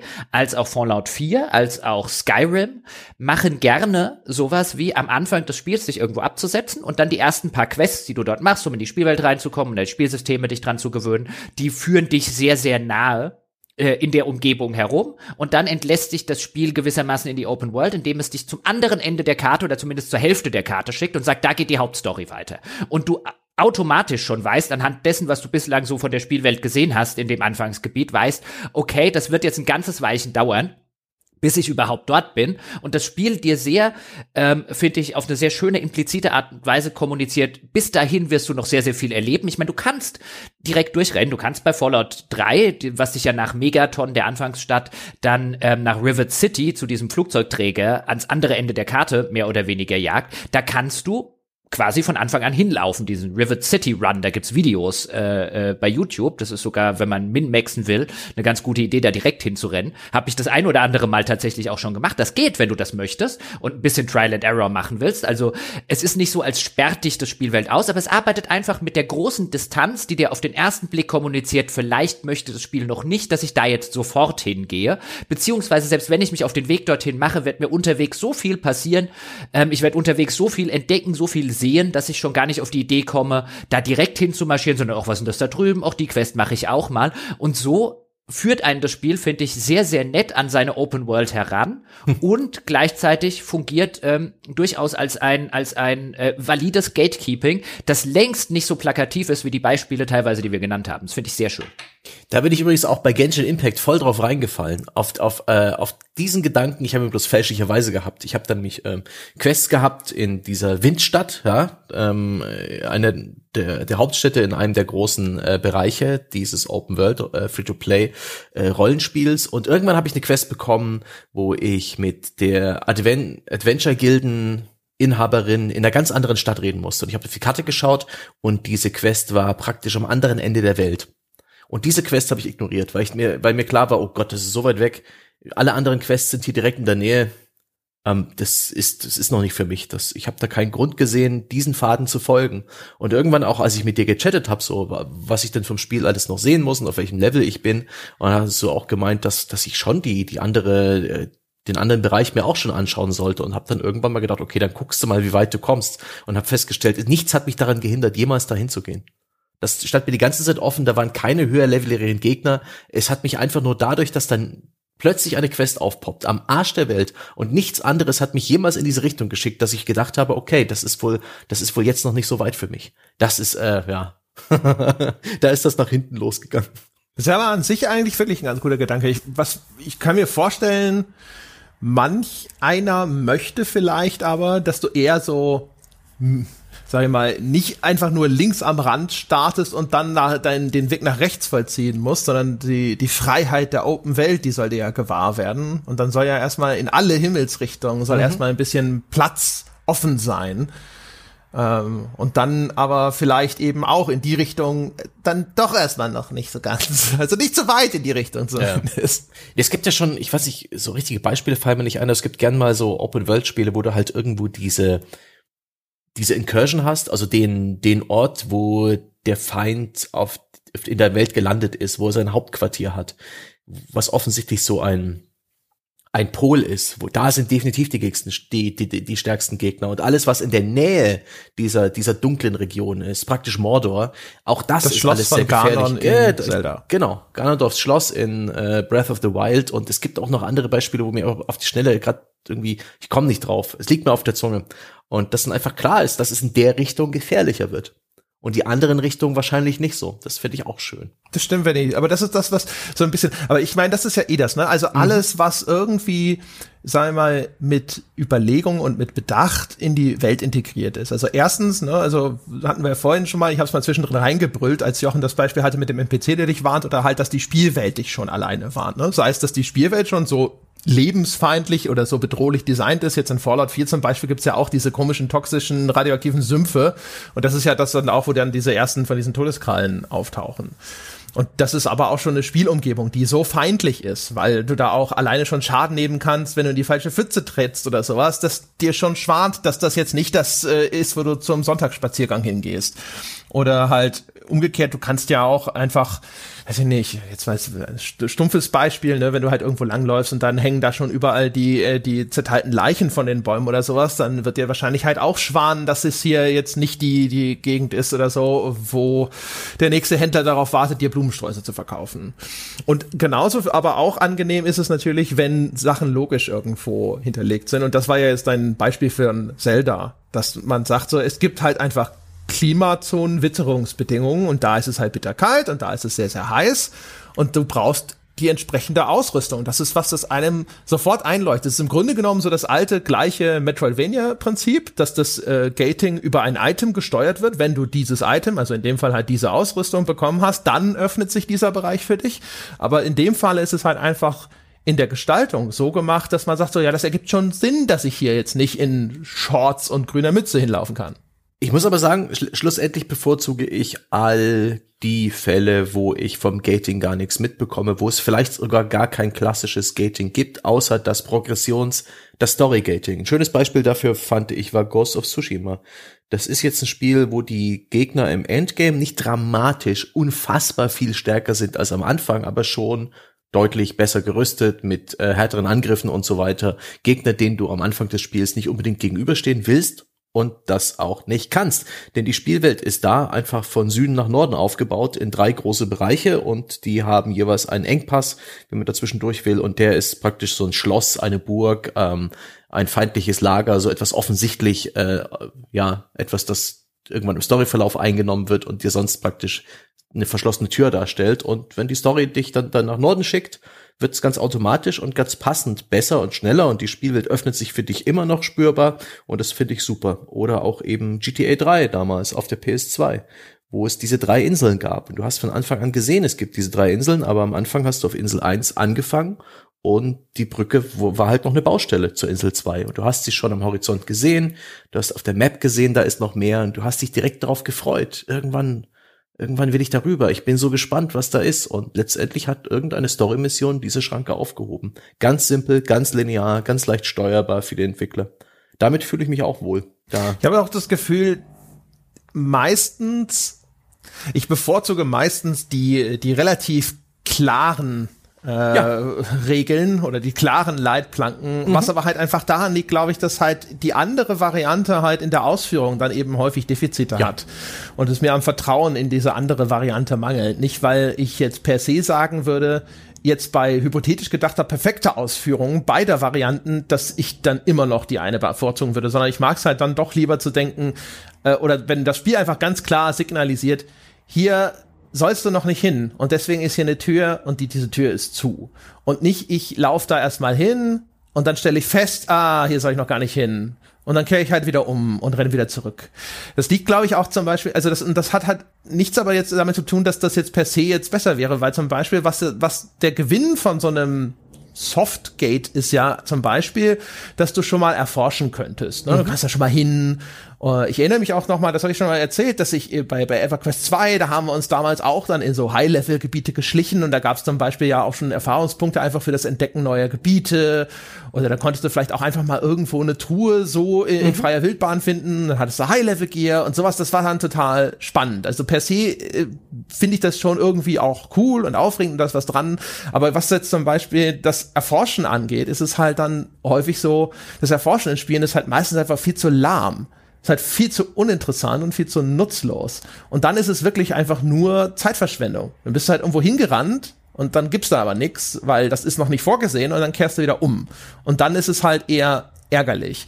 Und das Zutrauen, dass das, dass dieser Fall nicht eintritt, ist einfach nicht hoch genug. Deswegen lieber einfach, sag mir einfach direkt, da geht's hin und da geht's noch nicht hin. Ja, wobei, das ist ja, das ist ja, ähm, wahrscheinlich auch ein Problem davon, dass es halt natürlich nicht eingefordert wird. Also wenn wir jetzt bei dem bei dem modernen Assassin's Creed Beispiel bleiben, weißt du, die Siedlung auf der anderen Seite des Flusses, ja, 50 Meter entfernt, ähm, die ist fünfmal so stark wie die Siedlung oder die äh, Gegnerfestung hier. Die eine kann ich besiegen, bei, der anderen habe ich nicht mal den Hauch einer Chance und mache dem Gegner vielleicht irgendwie nicht mal ein Zehntel vom vom vom Hitpoint Balken weg, bevor der mich umgehauen hat und so. Das ergibt keine keinen wirklich konsistenten Sinn, den die Spielwelt irgendwann auch mal erklärt. Warum ist die sind die jetzt so so viel stärker als diese anderen, obwohl es exakt die gleichen Gegnertypen sind, auch exakt genauso aussehen und so weiter. Das ist der Spielwelt egal. Sie hat ja kommuniziert, die haben den Power Level X und das hat den Power Level Y und den Power Level Y kannst du schlagen, den Power Level X nicht. Solange natürlich die Spielerschaft, wir als Kritiker und so weiter, also eine ganze Öffentlichkeit sowas auch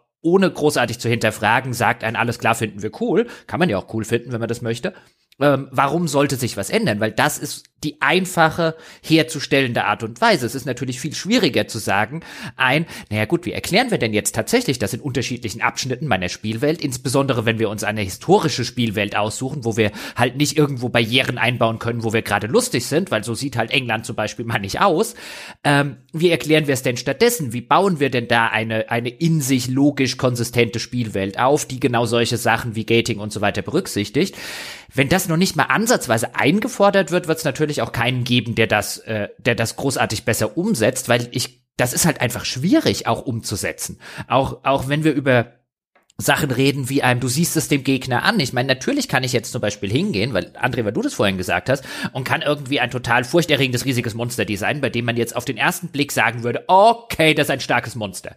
Aber wie sage ich denn dem Spieler, wie stark das ist? Also, okay, als Level 1 Charakter und als Level 5 Charakter denke ich mir, ich glaube, das da drüben sollte ich noch nicht angehen. Aber als Level 20 ist das zu früh? Level 40 ist das immer noch zu früh? Also je nachdem, was der Max-Level des Spiels ist. Ich meine, ab welchem Moment kommunizierst du denn dem Gegner optisch?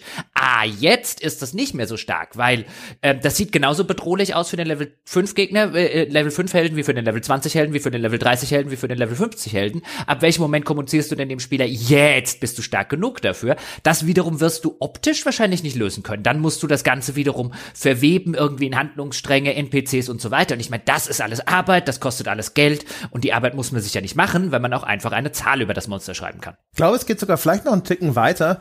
Jetzt mal so als steile These in den Raum gestellt. Vielleicht ähm, ist der, die ganze Idee zu wenig auf ein hartes Skating zu setzen, eh etwas, was dann hinter wieder zu dieser Wischi-Waschi Game Design Geschichte führt, weil wir haben ja häufig, also es gibt ja, Gating gibt's ja in verschiedene Richtungen. Wir sprechen jetzt die ganze Zeit vor allem über dieses Regions, äh, das Region Gating, also das Abtrennen von bestimmten Spielbereichen in einer Spielwelt. Aber es werden ja auch zum Beispiel Fähigkeiten gegatet über zum Beispiel Skillbäume oder sowas, dass der Entwickler sagt, okay, bis zu diesem Zeitpunkt im Spiel hat er drei Skills freigeschaltet. Aber ich gebe ihm halt auch noch eine Auswahl zwischen welchen Skills und so weiter und so fort. Das heißt also, ähm, da gibt's eine ganze Menge Ungewissheit. Der Vorteil von Gating und einer der Gründe, warum es eingesetzt wird, ist ja einfach, dass es Gewissheiten schafft, dass der Entwickler weiß also, okay, wenn er hier hinkommt, dann hat er bestimmte Voraussetzungen erfüllt.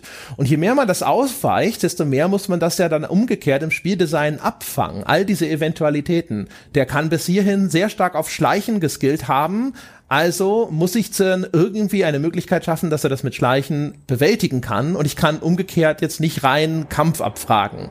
So als simpelstes Beispiel. Und das gibt es ja in ganz viele unterschiedlichen Kategorien noch. Und äh, zum Beispiel jetzt auch, wenn ich jetzt an äh, hier Assassin's Creed Valhalla und seine Skill-Progression denke, wo wir ja auch gesagt haben, so irgendwie nach zehn Stunden oder so hast du eigentlich alles gelernt, was du wissen musst über dieses Kampfsystem und dann kommst du genau mit der gleichen Strategie einfach quer durchs Spiel durch. Könnte halt auch ein bisschen damit zusammenhängen, dass man eben zu wenig Gates in diesem Spiel hat, weil klassischerweise, was man ja auch äh, gerne benutzt hat, sind eben solche Skill-Abfrage-Gates, also klassischerweise einen Bossfight.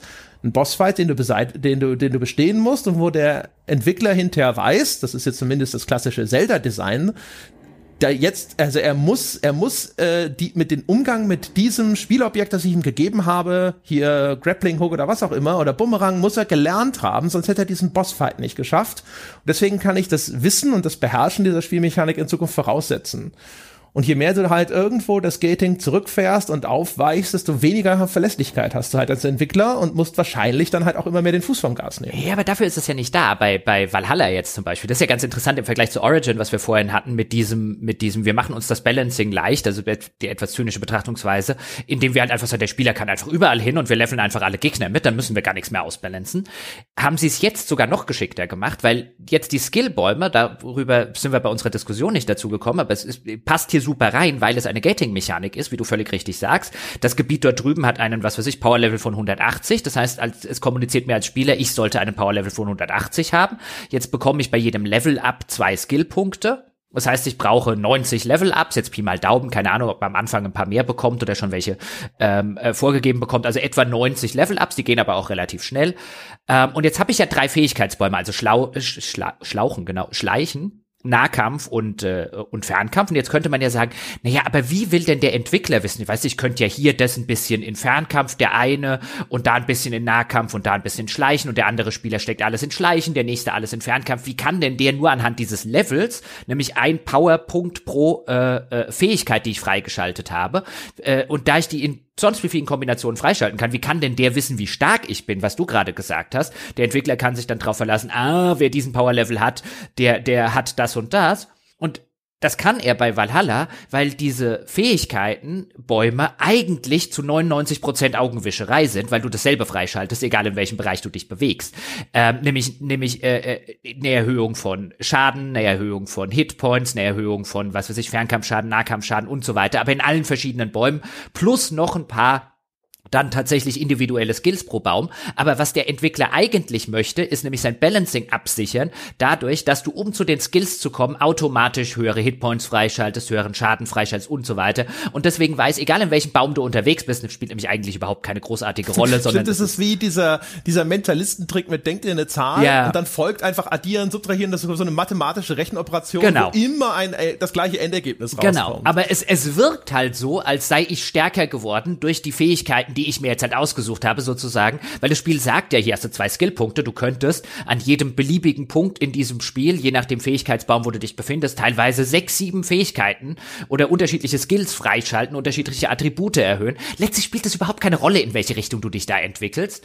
Ähm, aber das Spiel gibt dir halt die Illusion von einer Freiheit und von einer Entscheidungsmacht. Und das macht es auf eine extrem clevere Art und Weise. Aber letztlich hast du einfach nur einen Gating-Mechanismus. Mach genug Scheiß, damit du dort genug Kram freischaltest auch völlig egal, was du freischaltest, weil wir wollen einfach nur, wenn du so und so viele Skillpunkte investiert hast, bist du gut genug für dieses, für diesen Level. Egal, du kannst dich nicht verskillen.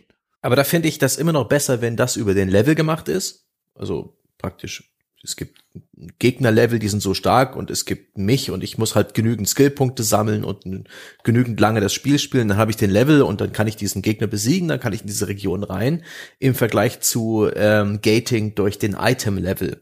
Das Wort fiel hier oft schon, der sogenannte Power-Level. Ich glaube, bei Assassin's Creed Valhalla hängt der aber tatsächlich im Charakterlevel dran, aber in vielen Spielen, gerade bei diesen as-a-Service-Spielen, ähm, siehe Destiny, siehe Tom Clancy's The Division, Anthem, Marvel's Avengers und so weiter und so fort, äh, ist der Charakterlevel eigentlich irrelevant. Der ist irgendwann gemaxt und da hat das Spiel noch gar nicht angefangen. Und du musst dann irgendwann die richtigen Items finden mit dem richtigen Power Level, um dann irgendwelche Hürden zu reißen, um überhaupt in das Endgame reinzukommen, um überhaupt irgendwelche Aktivitäten starten zu können oder dort überhaupt Schaden auszuteilen, wo dieses ähm, ja, praktisch die Mathematik hinter dem Gating ähm, oder hinter der Progression relativ transparent ist, aber relativ unbarmherzig. Und das finde ich so frustrierend und langweilig und einen enttäuschenden, äh, bescheuerten, unnützen Trend in, im Games heutzutage. Klar, das ergibt ein Endgame, wo man hunderte Stunden investieren kann, aber mir macht es eben keinen Spaß, weil es ähm, den ganzen Reiz aus dem aus dem Spiel rausnimmt. Ähm, man wird nicht mehr stärker, indem man das Spiel einfach nur spielt. Man wird stärker, indem man das Spiel konzentriert spielt, um irgendwelche sehr konkreten Item- und Waffendrops bei sehr speziellen Aktivitäten und Bossen zu provozieren, um dann vielleicht auch noch mit irgendeiner bescheuerten, seltenen Crafting-Ressource irgendwann sich die Ausrüstung zusammenzusuchen, die es einem ermöglicht, die nächste Stufe an Aktivitäten und Bossen zu machen. Und das ist furchtbar. Also die, die, ja. dieses gesamte Progressionssystem, diese Art des Skating durch den Power Level, da bekomme ich die Krätze, da bekomme ich einen pelzigen Geschmack auf der Zunge und habe sofort das Interesse verloren, dieses Spiel zu spielen.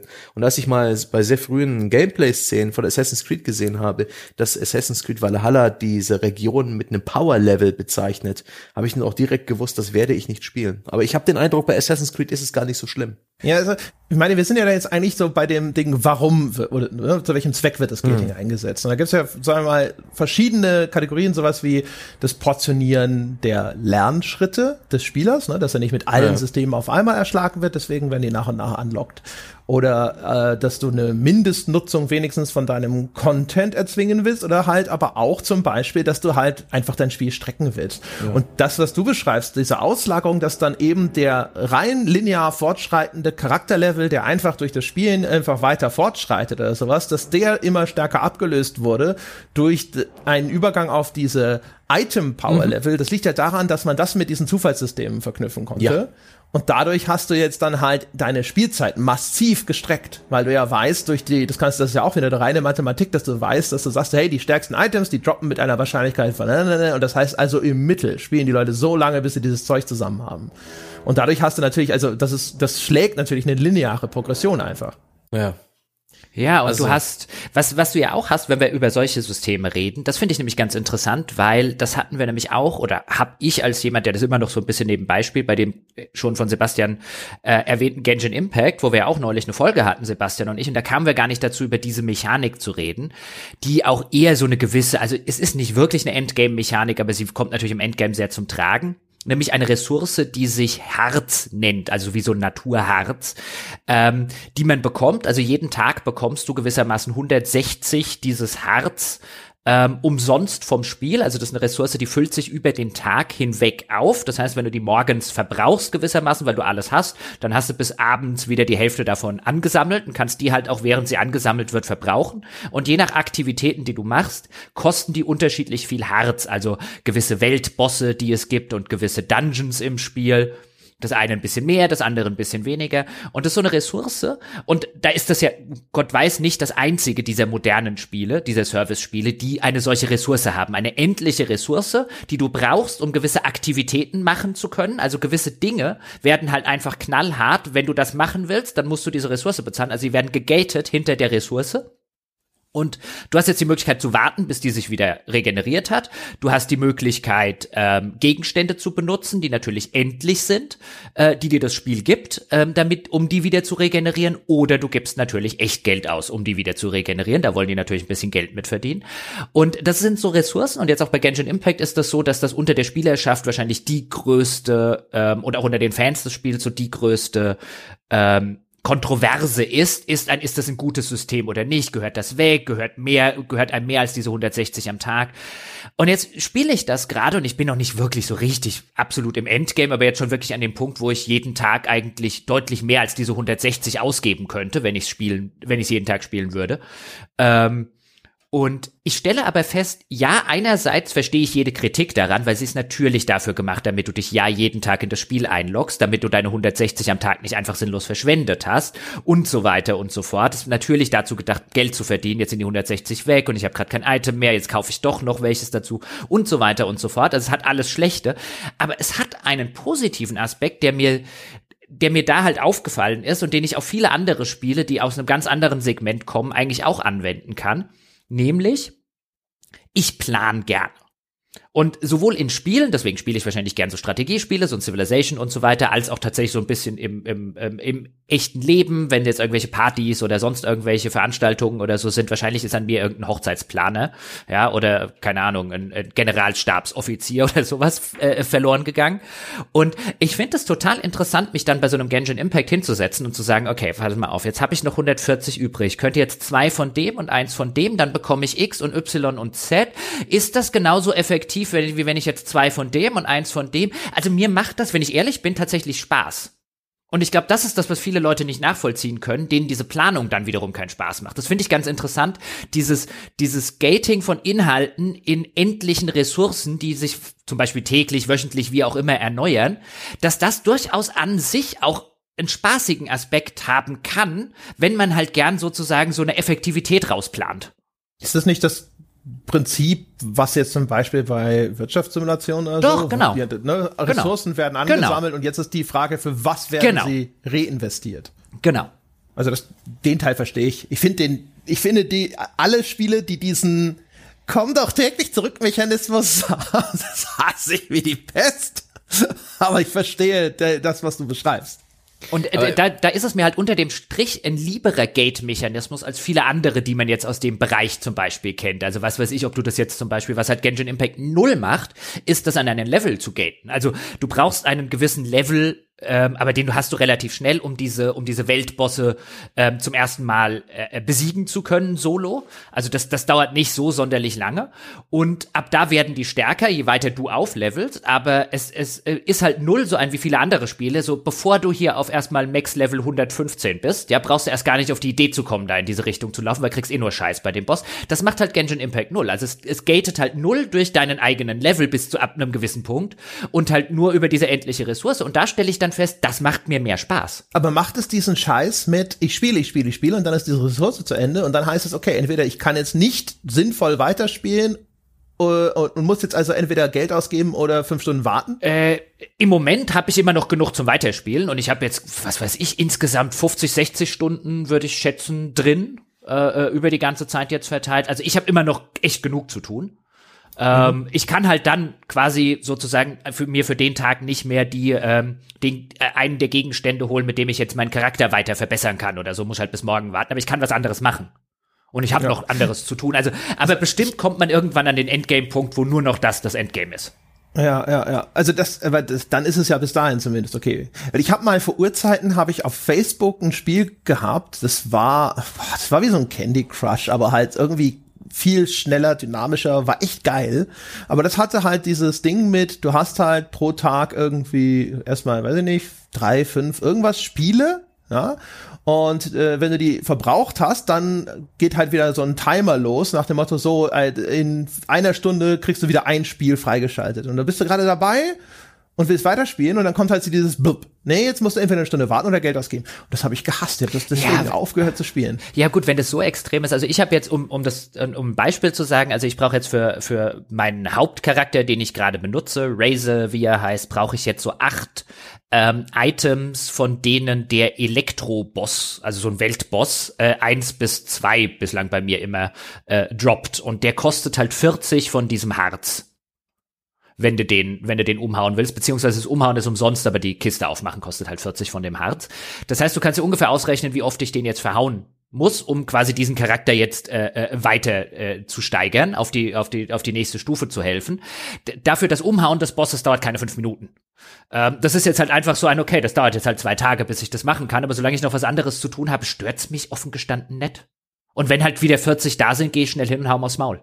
Ja, solange du halt Alternativen hast, also ich glaube auch, das wird mich schon frustrieren. Äh, ich, dieses Ding mit so, das ist ein Spieleinheit. Das ist auch der der Teil des Spiels, ja, der Teil des Contents, den ich jetzt gerade spielen möchte.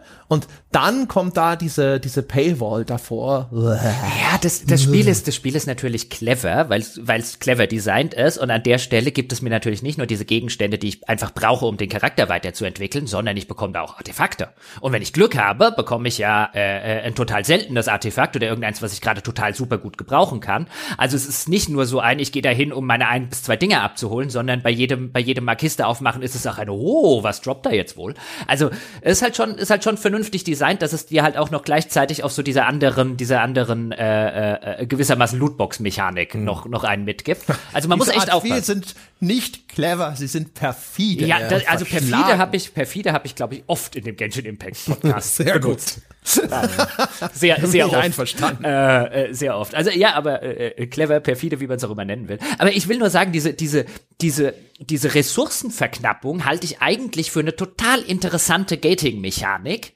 Ähm, weil, wie du schon sagst, also das ist, das ist sowas wie eigentlich äh, eine Wirtschaftssimulation funktioniert, teilweise mhm. wie, wie, wie, wie Strategiespiele funktionieren. Du hast eine, eine äh, finite Ressource und äh, musst dir überlegen, wie, wie willst du sie einsetzen. Also das wäre zum Beispiel was, wo ich mir echt vorstellen könnte, jetzt ohne die ganzen perfiden Free-to-Play-Mechaniken wie bei Genshin Impact hinten dran, da geht eigentlich auch was. Also viel zu wenig, ich meine, teilweise versuchen es ja Spiele. Bei Dragon Age Inquisition, das Sebastian vorhin erwähnt hat, hattest du ja sowas wie, ähm, wie diese Power, die du angesammelt gesammelt hast, um dann neue Sachen freizuschalten. War ja eine Ressource, damit du neue Regionen freischalten konntest. Und irgendwann hattest du vier Milliarden Power und äh, äh, hattest schon alle freigeschaltet. Also die haben das halt schlecht integriert. Mhm. Aber ähm, über so einen, weißt du, neue Gebiete dir zu erschließen über eine Ressourcenmechanik ist auch keine doofe Idee.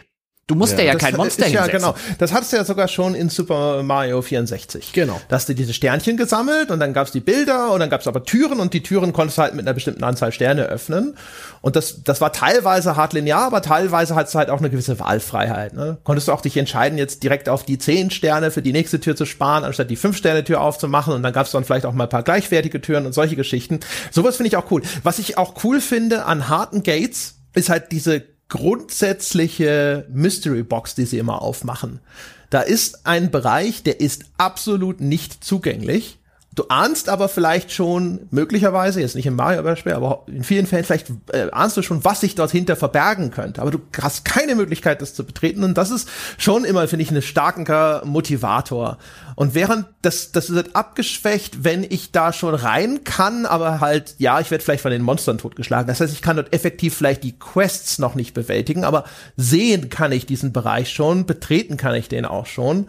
Ähm, das ist schon, finde ich, ein Vorteil, ne? wenn so ein Bereich richtig abgetrennt ist, dass das immer noch so dieses Ding ist, so, oh, was wird mich dort wohl erwarten? Ich finde aber auch schön, wenn man so ein bisschen geteased wird. Ich mochte das sehr in meiner kurzen, in dem kurzen halben Jahr, wo ich World of Warcraft gespielt habe, dass man irgendwann dann auch, ähm, wenn man aus dem Stadtgebiet rausgekommen ist und nach Stormwind gekommen, dass man dann eben auch hier und da auf solchen, wie hießen denn die, so Löwen mit, äh, mit Federflügeln, Gibt es da nicht ein Wort dafür, so Greifen, ja, Griffins, auf denen man praktisch als Lufttaxi reiten konnte für ein paar Kupfermünzen, von A nach B, von einer niedrigleveligen äh, Gegend zu einer anderen niedrigleveligen Gegend.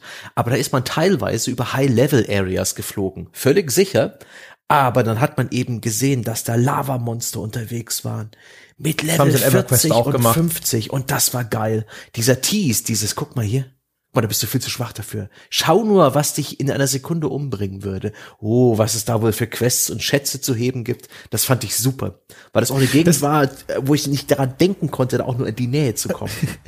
das ist, das ist halt, glaube ich, wieder so ein Ding, was wieder auch zurückkommt zu dem, was auch Jochen schon eingangs richtig gesagt hat, mit diesem, das ist geil, wenn es halt gut gemacht ist. Ja. Der Tease ist super, wenn das, was geteased wird, geil ist. Ja. Das Problem ist halt nur, wenn sie, dir, wenn sie dich schon anteasen und du denkst so, äh.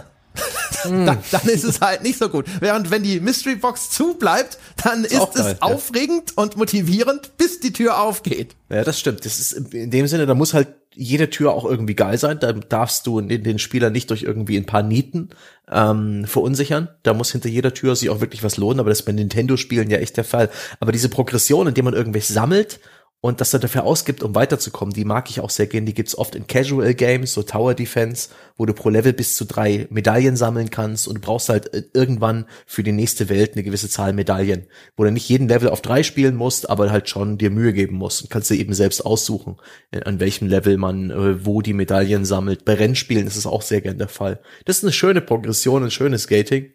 Das mag ich ganz gern, weil es dir ein bisschen die Freiheit lässt und im Idealfall kann man eben wie bei den Mario-Spielen sich aussuchen, wo die Reise weitergeht. Aber ich hatte noch. Das ist halt, hm? ich finde, ich finde, also nochmal, ich hatte das vorhin schon mal angerissen. Ich will den, die, das, was wir nochmal aufmachen, weil ich nämlich schon, ich habe das Gefühl, dass also ein Vorteil von Gating kann ja eben genau sein, dass der Entwickler dadurch sehr viel sicherer weiß, ja. was der Spieler schon kann. Und dass er deswegen mehr Skill-Abfragen machen kann. Und ich habe schon das Gefühl, dass das echt verloren. Also Rennspiel ist ja auch so ein Beispiel. Bei Rennspielen ist es ja eigentlich auch klassischerweise so, dass du sagst, du kriegst jetzt erstmal so ein Allrounder-Auto, da kannst du nicht viel falsch machen. Und die Unlocks, das sind dann die Karren, die haben ein schwieriges Handling. Mhm. Die haben vielleicht eine irre Beschleunigung, aber dafür fliegt das Ding aus der Kurve, weil es zu leicht ist oder sowas. Und das sind halt so die anspruchsvolleren Fahrzeuge. Und die kriegst du aber erst, wenn ich mir relativ sicher bin, dass du die grundlegende Steuerung dieses Fahrzeugs schon beherrschst. Und dann schalte ich dir das frei. Mhm. Auch das ist heute, heutzutage habe ich das Gefühl, ist bei Rennspielen schon eher so, die, das sind die erstrebenswerten coolen Autos, ja. Das ist dann halt der Ferrari. Das, nicht, das heißt nicht, dass der sich jetzt anspruchsvoller fährt oder so, aber ich weiß, du willst den Ferrari haben und deswegen gate ich den weg. Ja, das ist ein bisschen verloren gegangen. Früher war das so bei Wipeout und Co. noch ein bisschen ausgeprägter, aber beim, bei Rennspielen ist es vor allem das Streckendesign, was immer anspruchsvoller wird. Da hat man wirklich deutlich die, die äh, Beginnerstrecken, die ersten Cups, die man so fährt, die sind harmlos, die sind zahm, weil auch die Autos nicht so motorisiert sind. Und später sind dann so viele, also gerade bei Wipeout hatte ich den Eindruck, war das so krass, dass dann irgendwann so viele Haarnadelkurven dabei sind, dass die Renngeschwindigkeit dann auch so hoch wird, dass das dann so viel mehr Skill braucht. Und das ist eigentlich eine sehr schöne Progression und auch sehr gut steuerbar durch die Entwickler, weil sie halt sehr hart sagen, du musst die Cups mindestens auf Bronze gewinnen, jada, jada, jada, genauso wie bei Super Mario Kart, wo man eben auch erstmal in der langsamen 50 Kubik Klasse ähm, spielt, um die schnelleren freizuspielen. Angenehm, ich, planbar. Ich glaube, dass, dass das Grundsätzliche, wo André vielleicht hin möchte, oder wo ich zumindest an Andres Stelle hinwollen würde, wäre halt ein Jahr. Früher hat der Entwickler sozusagen deinen Skill abgefragt ähm, indem er dir ein, ein Gate hingestellt hat mit einem Gatekeeper dran und hat gesagt, wenn du den Boss besiegst, dann wissen wir ganz genau, du kannst den Bumerang benutzen. Oder es war, wenn wir ganz früher zurückgehen, ein, weißt du, wenn du Level 3 erreicht hast, dann wissen wir, dass du Level 1 und 2 besiegt haben musst, dann musst du halt das und das gekonnt haben, sonst wärst du nicht hier. Also dieses, hm. dieses klassische, wer hier in die Tür reinkommt, ja, von dem wissen wir halt vorher, was er davor gemacht hat. Und dass das heute vielfach nicht mehr gemacht wird. Über Rennspiele kann ich jetzt schlecht urteilen, würde mich aber wundern, wenn es da viel anders funktionieren würde, bei den meisten zumindest. Aber ich glaube, heute geht es nicht mehr darum, einen Skill abzufragen, weil das Spiel von vornherein nicht voraussetzt, dass du einen hast. Das Spiel setzt von vornherein, wie jetzt in Assassin's Creed, nur voraus, dass du es gespielt hast. haben wir vorhin an, dem Skilltree ja. gesehen. Das setzt nicht voraus, dass du irgendeinen dieser Skills in diesem Skilltree beherrschst, also der aktiven Fähigkeiten, die du freischaltest. Das könnte dem Spiel nicht egaler sein, welche du freigeschaltet hast. Das setzt nicht voraus, dass du irgendwie einen, einen, eine, eine Waffe beherrschst oder das Blocken beherrschst oder das Parieren beherrschst oder sonst irgendetwas, sondern hab irgendeine Strategie gefunden, um auf 180 zu kommen, die reicht. Und das, äh, das hast du bei vielen Spielen heute, dass dieses Gatekeeping wie nicht mehr vorhanden ist, das André nennt, aber mhm. weil es auch gar nicht gewünscht ist. Man will nicht, dass der Spieler diesen Skill erwirbt, weil am Ende schafft's der Spieler ja nicht und hört auf. Oder er, ja, genau. Oder er schafft genau das ist das, und er meine. spielt nicht lange genug. Ist es, um die zynische, leicht Aluhutförmige Geschichte aufzusetzen? Ja, es, es geht nur noch um Content-Portionierung. Geht, geht es vielleicht auch um die, ähm, die Recurring Player Interaction? Geht es darum, dass der Spieler mit so einem Assassin's Creed auch eine gewisse Zeit, eine Zeit äh, verbringen muss, äh, genauso darum, äh, wo wir es vorhin von dem Gating hatten im Endgame, von irgendwelchen as-a-Service-Spielen, wo man eben praktisch einen stark variierten Return of Investment für seine Zeit hat, je länger man am Tag spielt, wo die Mechanismen dafür sorgen, dass du dich lieber jeden Tag einloggst und da vielleicht eine halbe Stunde spielst, als drei Stunden an einem Tag. Dass das alles praktisch unter dem Mandat steht, gewisse Key Performance Indizes nach oben zu treiben, an denen dann auch wirklich intern konzernintern der Erfolg des Projekts gemessen wird? Also es geht vor allem, also es geht vor allem eben genau darum, nicht mehr zu sagen, so guck mal hier, da ist ein fortwährender Lernerfolg mhm. sozusagen, der abgefragt wird. Am Anfang natürlich immer noch, ne, wenn die Spieleinführung da ist und da sieht man auch gerade am Anfang die die äh, Einführung von Mechanismen und sowas, mhm. das wird alles schön einzeln portioniert und sowas, damit du da ordentlich reinkommst und danach aber dann gibt's der Entwickler weiß aber auch nichts mehr und ich ich gebe Jochen recht, es ist eher sozusagen die Henne zuerst da und nicht das Ei, wenn du so willst, ja. Und die Henne ist halt, dass der, der Wille des Entwicklers geht in eine ganz andere Richtung, deswegen legt er dieses Ei nicht mehr, ja. Aber im Endeffekt, das ist äh, jetzt, wenn er solange er die Spiele so strukturiert, kann er das halt auch einfach gar nicht mehr so gut, ne? Weil ihm diese, diese Information fehlt, was denn der Spieler schon gemacht hat, was der Spieler denn schon weiß und so kann. Das ist mir neulich erst wieder aufgefallen bei Hades, dass ein, dass ja ein Schmuckstück auch, gerade was die Spielprogression ist, äh, angeht, ist. Und, und da die Waffen Waffen werden dort ja auch zum Beispiel nach und nach freigeschaltet. Das heißt, da kommen neue Spielmechanismen in dieses Spiel rein und aber auch die sind schon, und das ist ja auch so ein bisschen die Kunst. Die Kunst ist ja nicht nur zu gaten, sondern auch in der richtigen Reihenfolge zu gaten.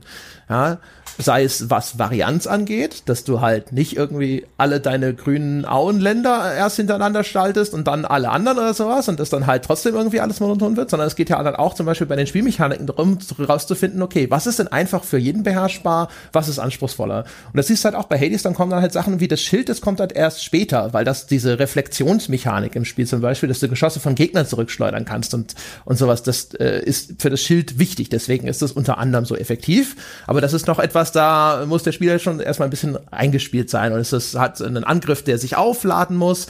Das ist wiederum was, wo du äh, die Aktionen von Gegnern stärker vorhersehen musst, weil du halt länger brauchst, bis dieser Angriff ausgeführt werden kann und sowas. Und deswegen kommt das halt erst zu einem späteren Punkt in diesem Spiel und das ergibt Sinn.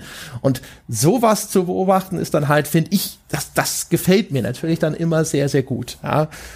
Und das ist aber auch wirklich, also sowas setzt vernünftige Gating-Strukturen voraus, damit du das halt effektiv machen kannst, damit die Leute dir eben nicht dann irgendwo gegen eine Wand rennen. Ja, aber dann, also was ich ja faszinierend finde, letztlich bei gerade bei uns in der Industrie, ich meine, da sieht man ja auch, wie sich die entwickelt hat und von von woher wir kommen und wo wir jetzt heute stehen. Aber wenn ich jetzt heute auf die auf die modernen AAA-Spiele, ein paar davon haben wir heute schon genannt, äh, gucke und dann halt einfach sage, das Spiel interessiert sich genau dafür einfach nicht. Das, den, den juckt ein gutes Gate, das juckt ein gutes Gatekeeping nicht.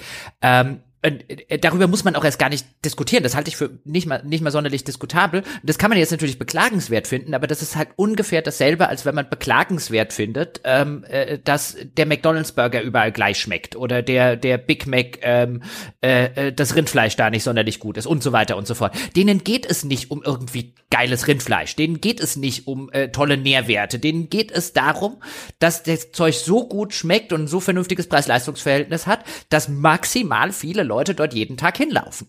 Ähm, und äh, unter der Maßgabe kann man das positiv oder negativ finden, wie man jetzt auch immer möchte, aber man muss halt echt aufhören, da ein Gourmet-Restaurant zu erwarten oder gar so zu tun, als sei es eins. Und ich habe echt immer häufiger, je weiter sich die AAA-Spiele in diese Richtung entwickeln, äh, immer mehr bei so einer Spieleöffentlichkeit, zuletzt eben auch bei so einer Valhalla-Diskussion, echt immer den Eindruck, ähm, da wird über, da wird über einen, einen, einen Fastfood-Burger gesprochen, als hätte man hier ein Gourmet-Menü vor der, äh, ein achtgängige Gourmet-Menü vor der Nase. Ähm, und ich, ich sitze dann einigermaßen befremdet da und sage, man kann ja echt gerne einen Fastfood-Burger essen. Ich mache das ja auch gerne. Ja, aber warum, warum muss immer alles gleich hier irgendwie das Vier-Sterne-Restaurant sein? Das hatte ich jetzt tatsächlich neulich auch als so eine Mini-Diskussion im Forum, weil jemand äh, gesagt hat, ja albern, dass diesen AAA-Spielen vorzuhalten, dass sie halt so sind, wie sie sind. Ist ja klar, dass die so sind, weil, wo ich auch gesagt habe, das Verständnis, wie es dazu kommt, dass die so sind, bedingt nicht gutheißen oder auch insbesondere nicht, dass das in einer Kritik nicht trotzdem angemahnt wird. Also das ist jetzt zumindest nicht Sinn der Kritik, wie ich das verstehe, dann einfach zu sagen, naja, der AAA-Publisher in, in, unter den Rahmenbedingungen, unter denen er agiert, der produziert halt sowas und deswegen sage ich jetzt nicht mehr, dass ich das schlecht finde. Ja, also das wäre, also, also das wär es wird der, dadurch ja nicht besser. Ja, aber um eine Analogie, Achtung, meine Damen und Herren, kein Vergleich, eine Analogie zu äh, bemühen, wäre es ungefähr, als würde ich sagen, ein, ja, man kann ja Kick keinen Vorwurf dadurch machen, ja, wenn du billig Klamotten verkaufen willst, dann musst du sie ja in irgendwelchen Kinderfabriken in äh, Bangladesch anfertigen lassen oder unter miesesten Arbeitsbedingungen von irgendwelchen Frauen in Schlag mich tot, weil anders kannst du die ja zu dem Preis nicht verkaufen. Das ist dieselbe Argumentation. Das macht es nicht besser. Ja, ja, ja. Ja, genau. genau. Also, äh, ja. Sondern ich kann, halt, also. Das eine hat mit dem anderen auch nichts zu tun. Genau. Also, den, ich kann, ich kann auch da den, den Wirtschaft, die wirtschaftliche Notwendigkeit, wenn das dein Geschäftsmodell ist vom Kick, kann ich voll und ganz verstehen. Das macht es aber moralisch nicht besser. Ja, und auch ich, und ich, ich, ich, ich äh, vielleicht ist das auch nur, ähm, weiß ich nicht, vielleicht bin ich da auch nur stur oder überoptimistisch oder sowas, aber ich glaube auch nicht, dass, äh, dass AAA unweigerlich so funktionieren muss. Also dass das eine, das eine andere Art von Spiel, die halt äh, bestimmte Ansprüche nicht völlig aufgibt, dass die nicht auch existieren kann in dem Bereich. In, in, in äh, ja, in, in gewissen Leuchtturmsituationen. Das hast du ja auch in, ich meine, es gibt ja auch den ein oder anderen, halt nicht sonderlich viele, aber den ein oder anderen Bestseller-Autoren, der auch tatsächlich richtig gute Romane schreibt. Es gibt ja auch den ein oder anderen äh, Regisseur, der äh, richtig gute Filme macht, die am, äh, an Kinokassen trotzdem sehr erfolgreich sind das gibt es natürlich, gibt es auch im Spielebereich. Hatten wir jetzt ja, ob wir jetzt ein Last of Us nehmen oder ein Red Dead Redemption oder gab jetzt einige, insbesondere in den letzten zwei, drei Jahren. Die existieren ja schon, aber die, die Mehrheit, ähm, und das ist das, was mich immer so ein bisschen einerseits wundert, warum, warum da immer noch rangegangen wird, als wäre das auch nur ansatzweise auf der, weißt du, als wäre so ein Valhalla auch nur ansatzweise in derselben Gewichtsklasse und Qualitätsklasse wie ein Last of Us oder ein Red Dead Redemption. Also, man, das kann mal sehr weit nach oben gucken, um's die beiden, um die beiden dort zu sehen. Ähm, aber andererseits wundert es mich auch nicht, weil wir halt, weil wir halt so als als Industrie und als Beobachter der Industrie, ob jetzt ob jetzt als Hörerinnen und Hörer, die das seit Jahren verfolgen und super gerne Spiele spielen, oder als wir, die das auch tun und gleichzeitig noch beruflich damit involviert sind. Aber das ist halt, wir kommen halt aus. Ich und ich kann mich auch noch dran erinnern, wie ich bei Entwicklern saß, so Ende der neunte oder Anfang der 2000er. Ähm, und, und wo auch die AAA-Entwickler wirklich das Bestmögliche Spiel machen wollten, also gefühlt im Vergleich zu heute. Natürlich hatten die damals auch schon ähm, finanzielle und wirtschaftliche Erwägungen, aber wie extrem das im un Laufe unserer Karriere überhand genommen hat und wie extrem der ähm, der Management-Fuzzi den Spieldesigner überholt hat und dem mittlerweile zu sagen, wie er seine Spiele zu designen hat und die Ära, aus der wir kommen und aus der wir das vielleicht kennengelernt haben, so die Ära vielleicht auch noch der Sid Meyers und wie sie nicht alle hießen, also wo der Spieledesigner Gott war. Und heute ist es irgendein Buchhalter, den kein Mensch mit Namen kennt oder einen Vice President President auf Schlag mich tot, den keiner mit Namen kennt, wenn Ubisoft ihn nicht gerade rauswirft. Äh, das sind heute diejenigen, die auch über das kreative Produkt am Ende entscheiden. Und dass da sowas rauskommt, darf einen einerseits nicht wundern, andererseits haben wir, glaube ich, immer noch die Illusion, und die Spieleindustrie nährt die ganz gut, dass das kreative Leute sind, die kreatives Zeug machen wollen, wo ich jetzt sage, ja, bestimmt, aber die müssen zu einem erheblichen Teil Scheiße machen, die ein Buchhalter machen will. Das hatten wir sogar neulich auch, auch wenn wir jetzt äh, weiter auf einer Tangente bleiben, aber wir hatten das auch als Mailback-Frage, wo jemand gefragt hat, ob Spieler insgesamt heutzutage sich viel zu viel Kopf drum machen und viel zu viel mit einkalkulieren, äh, unter wel weißt du, nach welchen wirtschaftlichen Maßgaben die Spieleunternehmen diese Spiele produzieren.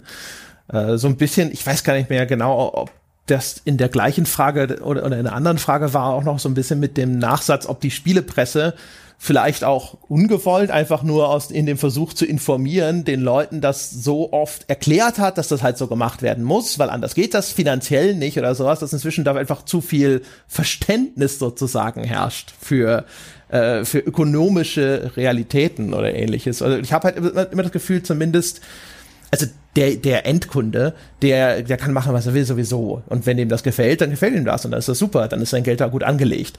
Aber der Spielekritiker, der der schafft sich ja selbst ab, sobald er den Status quo belobigt. Hm. Ja, äh, äh, ja, äh, guck dich ja. um. Also, ich meine, ich meine, gut, er ist auch erfolgreich. ja, er schafft sich echt gut ab. Aber es ist ja auch so, dass ich mir auch nicht wirklich Sorgen machen müsste, dass praktisch der, der Spieler oder die Spieleröffentlichkeit praktisch zu so einer Art zahmen Lamm wird, die das jetzt nur noch ist, was ihm vorgesetzt wird und nicht mehr hinterfragt. Ich, wir haben den Battle Royale Trend jetzt langsam hinter uns gelassen. Auch da gab es viele Nachahmer. Aktuell versuchen es viele Hersteller mit diesen as a Service Games und scheitern regelmäßig. Ein Fallout 76 hat anderthalb Jahre gebraucht, um das Spiel zu werden, das es versprochen wurde. Ein Anthem ist nicht aus den Startlöchern gekommen. Ein ist Fallout 76 denn gescheitert? Sorry, weil ich unterbreche, weil bei Anthem kann ich, glaube ich, nicht wieder zum, sprechen. Zum Launch war der, das Player-Feedback und die allgemeine Meinung zu diesem Spiel meiner Meinung nach, also in meiner Blase, so wie die für mich gefiltert war, dann schon negativ genug ja, aber, und enttäuscht genug. Aber, aber darauf will ich hinaus. Was ist denn das Scheitern? Ich glaube, das, was das Scheitern für Sebastian Stange dieses Spiels, was völlig anderes ist als das Scheitern des Spiels für Bethesda. Ich glaube, Bethesda, für Bethesda ist das Spiel 0,0 gescheitert, Touché. weil sie sagen, weißt du, was wir mit dem Ding verdient haben? Natürlich ja. ist es nicht gescheitert. Für dich ist es gescheitert.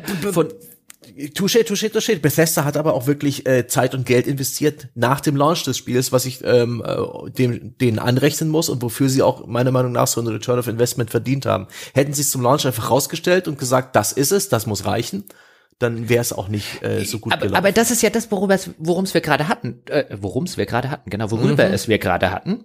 das ist das zweite äh, Wein Stefaner, das aus mir spricht. Nämlich, dass es Bethesda hier offensichtlich, ich meine, das war die ganze Diskrepanz in dieser Diskussion. Vor, äh, Bethesda ging es offensichtlich nicht darum, hier ein besonders gutes Online-Fallout zu machen. Bethesda ging ja. es ums Geld verdienen. Äh, ja. First and foremost, mit so wenig äh, äh, Abstand oder mit so wenig Aufwand wie möglich. So, den Spielern ging es natürlich um ein geiles, die haben sich sonst was natürlich drunter vorgestellt, genährt von dem ganzen Scheiß, mhm. den Todd Howard dann gerne bei Pressekonferenzen erzählt hat. Denen ging es um was völlig anderes. Dann prallten diese völlig unterschiedlichen Erwartungshaltungen aufeinander. Dann gab es natürlich die vollkommen zu erwartende äh, äh, äh, Explosion. Und dann gab es natürlich äh, auf der einen wie auch auf der anderen Seite nur noch Extreme plötzlich. Und ich meine, das mhm. war ja so, äh, André und ich fanden es ja nicht ganz scheiße. Also so irgendwie nicht so schlecht, wie es gemacht wird. Natürlich auch nicht, nicht wirklich gut. Ähm, aber da steckte halt auch viel Liebe und viel Zeug von Game Designern drin. Ähm, an vielen Stellen. Ich erinnere mich an diese kleine Siedlung, wo sie alle Selbstmord und so begangen haben, wo ich mir denken würde, boah, oh. wenn sowas in Fallout 4 gegeben hätte. ja, aber die, das war besser als alles in Fallout 4 in der Hinsicht ja, ja, vom, vom, vom Environmental Ich glaube, du hast damals auch sowieso gesagt, besser als Fallout 4. ja gut, besser als Fallout 4 ist auch echt keine, weißt du, mein Hund macht zweimal am Tag besser als Fallout 4 in den Garten. Ja, ja. Also ich weiß vor allem, das wurde ja viel kritisiert durch das, für das Fehlen von NPCs und wir haben ja damals auch gesagt, eigentlich ist das Fehlen von NPCs etwas, was aber die, die Atmosphäre von Fallout schon verstärkt. Ne? Es ist ja eine postnukleare Wüste, durch die du dich da begibst und dort einfach mal so wirklich durch nur gottverlassene Ruinen zu schleichen, das hatte schon auch was. Jetzt vielleicht ist es nicht das, was jetzt äh, ne, über so und so viele Spielstunden was auch immer sie sich vorgestellt haben für Fallout 76 trägt und sowas, aber das war nicht nur schlecht. Ja, aber bei Fallout ist es halt noch gelungen und da kann man auch vielleicht argumentieren dafür, dass das eins einer der Vertreter ist, die die die die Kurve bekommen haben und die vielleicht auch genügend Gegenwert geboten haben und ja, sicherlich erfolgreich für Bethesda, aber was ist mit, mit Anthem? BioWare's großes as-a-Service-Ding. Was ist mit Halo Infinite, ja? Das Halo, das für zehn Jahre äh, Abenteuer und Experiences für den Spieler bieten soll, was gerade offensichtlich in schwierigsten äh, Entwicklungsproblemen ähm, äh, steckt, wo ich glaube inzwischen drei Subunternehmer mit dran werkeln.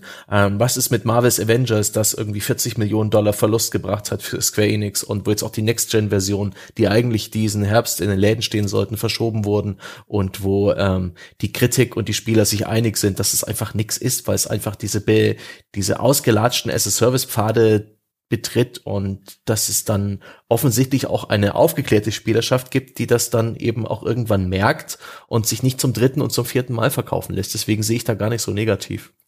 Ich weiß nicht, also erstmal äh, niemand beschreitet, dass es die nicht gibt. Mhm.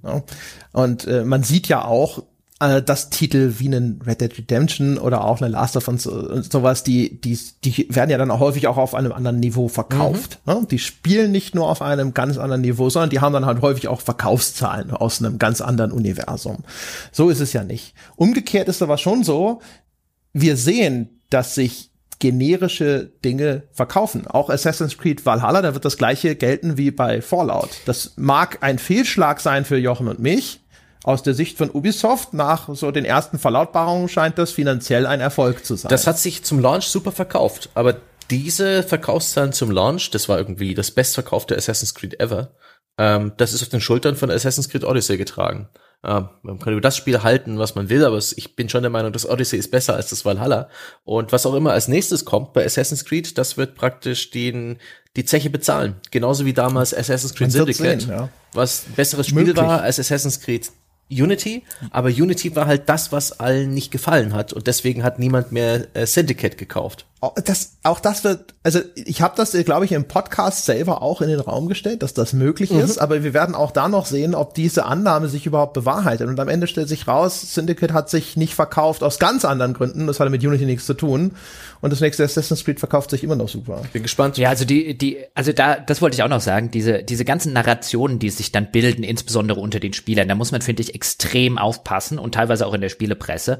Und das hast du zum Beispiel bei Fallout 76 gemerkt. Also Fallout 76 gilt als das gescheiterte Fallout in der Spieleöffentlichkeit. Und das ist auch eine Narration, die die Spielepresse sehr, sehr gerne bedient, ähm, die sie sehr, sehr gerne bedient bei allen ihren Meldungen über dieses Spiel. Ähm, äh, bei allen Meldungen über Updates, wie dem Wastelander-Update, wo dann plötzlich NPCs und so, frei nach dem Motto, Bethesda hat jetzt endlich realisiert, was dem Spiel fehlt und so weiter. Also diese ganze Narration war von vorne bis hinten das kaputte, gescheiterte Fallout, ähm, das jetzt langsam aber sicher von Bethesda noch irgendwie verbessert wird. Das ist die, das ist die Narration der Spieleöffentlichkeit.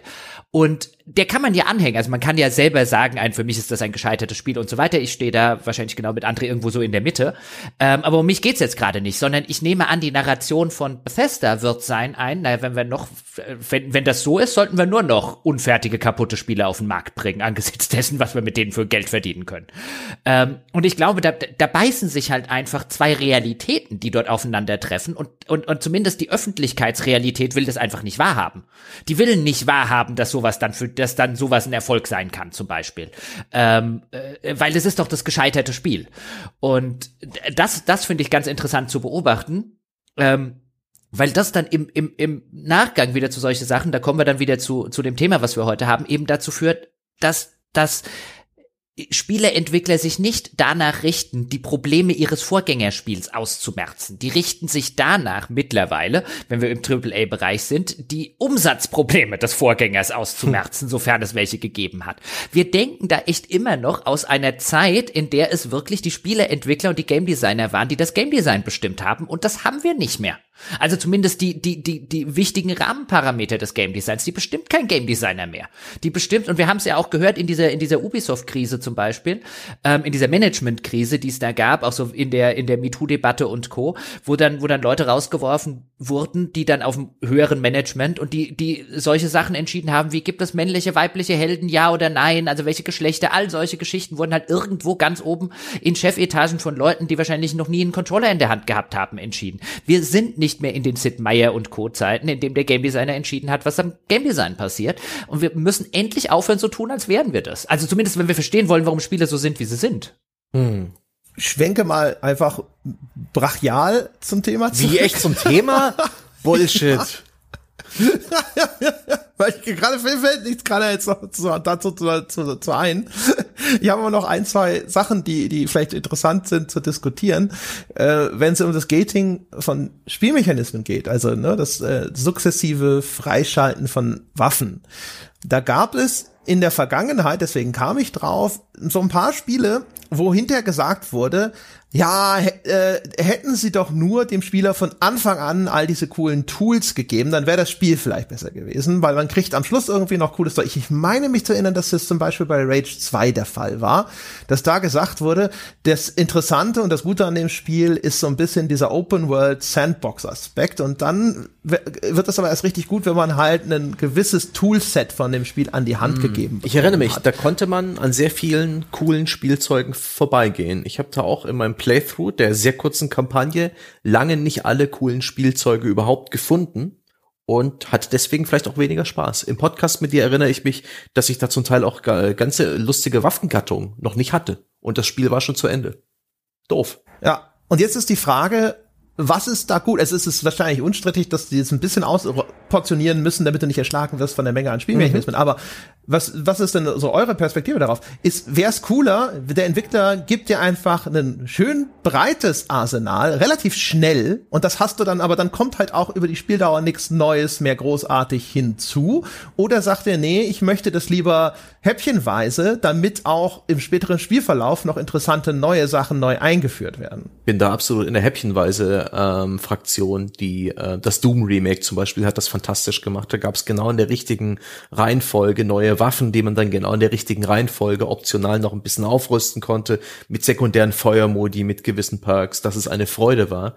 Und äh, der Rage 2 äh, Fehler war lediglich ein Fehler in der Spielerführung und in der Kommunikation. Ähm, da hätte es äh, Story-Quests geben müssen, die mich an die meisten der Hauptwaffen führen, also zwangsläufig dran vorbeiführen und irgendwie eine Art Information, eine klarere Information, ähm, dass das noch mehr gibt und welchen Brotkrumen man folgen muss, um die zu finden. Weil ich, ich fühlte mich dann einfach, das ist wie, das war praktisch wie ein Versehen, dass ich die gar nicht alle bekommen habe. Und das ist ein, ein komisches Gefühl gewesen ich meine, auf der einen Seite ist, hat mir das Spiel da auch die absolute Freiheit geboten.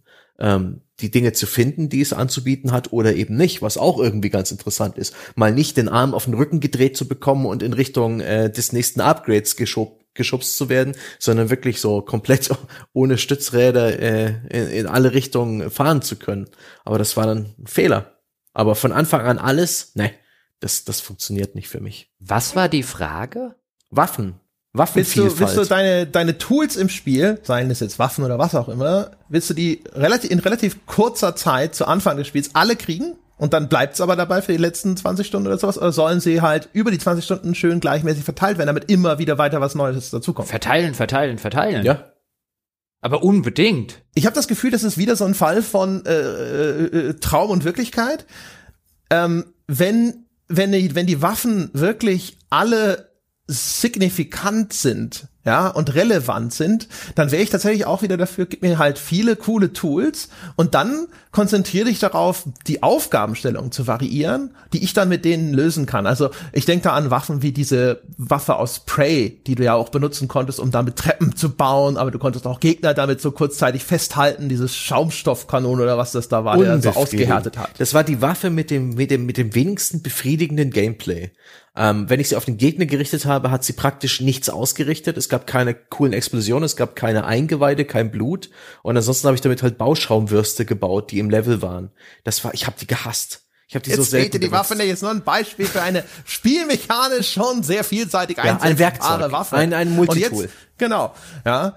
Und hätte ich jetzt mehrere von solchen Tools, ja, mit einer solchen Relevanz oder sowas, und danach dann kommen, kommen sozusagen die Herausforderungen im Spiel, finde ich das cool. Das Problem ist, meistens ist die Progression gar keine spielmechanische Progression, sondern hier, jetzt kriegst du diese Waffe und die macht entweder mehr Schaden oder die mm. hat eine andere Feuerfrequenz oder sonst irgendwas. Das ist im Grunde genommen das gleiche Tool. Du benutzt es auch sehr ähnlich, aber es hat halt vielleicht noch mal hier oder da eine andere Facette. Und wenn es so ist, ja dann na, natürlich, dann verteil sie um Gottes Willen. Ja, aber das war zumindest gefühlt, also jetzt in den in den Shootern, wenn wir darüber reden, weil wir reden ja jetzt über so ein Ego-Shooter-Gameplay ähm, und weniger jetzt, weißt du, über so ein klassisches Rollenspiel oder Strategiespiel-Gameplay Gameplay, wo du halt einfach sagst, eine neue Waffe, die hat, macht andere, macht mehr Schaden oder hat eine stärkere Range oder so, ist halt ein, dass du vielfach, über das neue Doom zum Beispiel kann ich jetzt nicht urteilen, aber dass du vielfach halt auch keine Spiele mehr hast, die auch da einen wirklich nennenswerten Unterschied in der Spielweise sehen. Weißt du, kriegst halt einfach die gleichen Gegner entgegengeworfen und ob du jetzt mit der Schrotflinte, mit der Assault Rifle, mit der Sniper Rifle oder so, weißt du, dein Spielstil ja,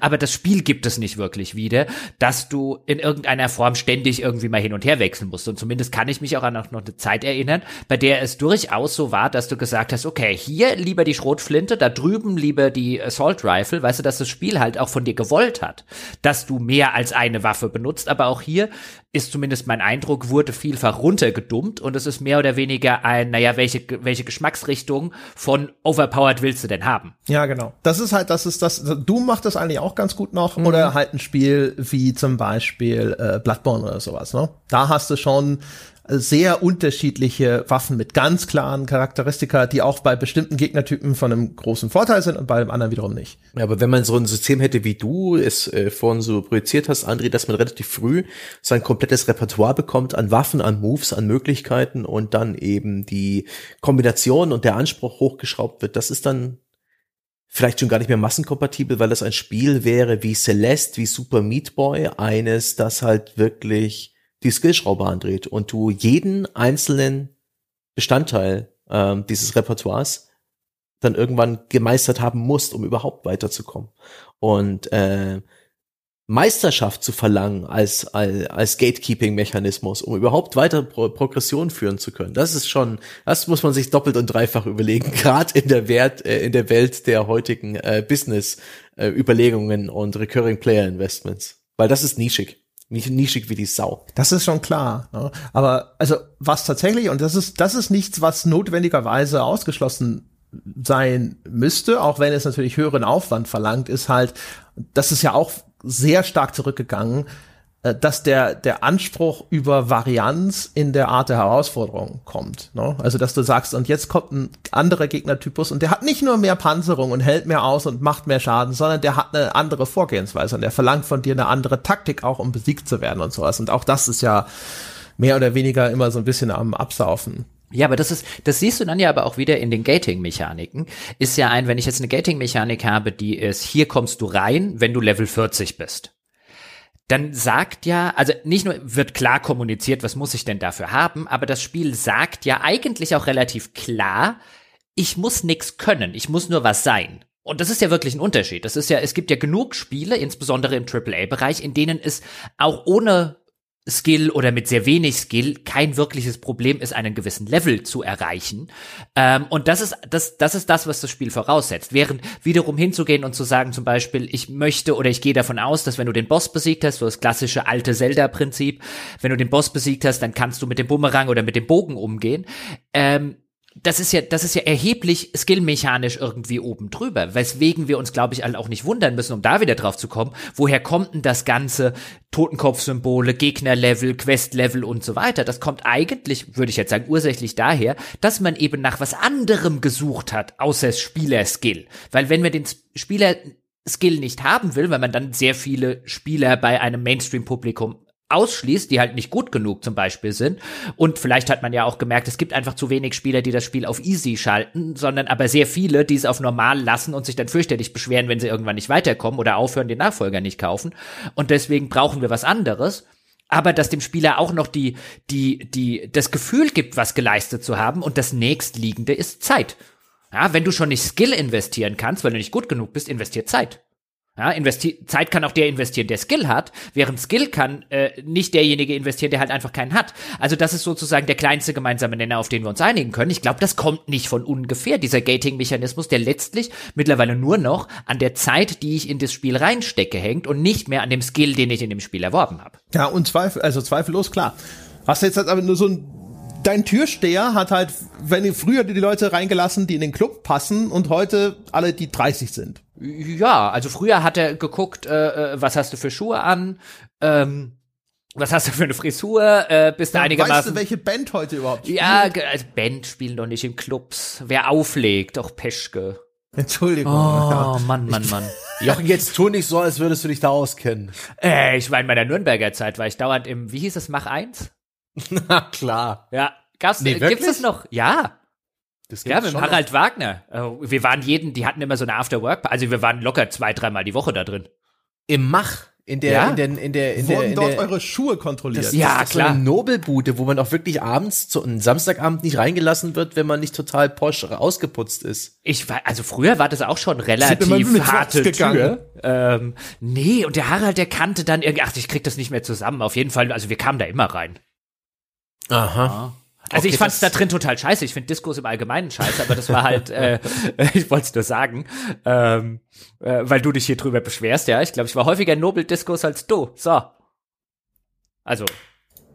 Slow Clap. Ich war ja schon mal im Slow P1 Clap. in München, ne? Du warst da drin? Ja, ja. War ein Event? War im, Anschluss nach dem ersten deutschen Computerspielpreis ah. sind sie ins P1 gegangen. Ich bin danach gleich, gleich 20, 30 Minuten bin ich abgehauen.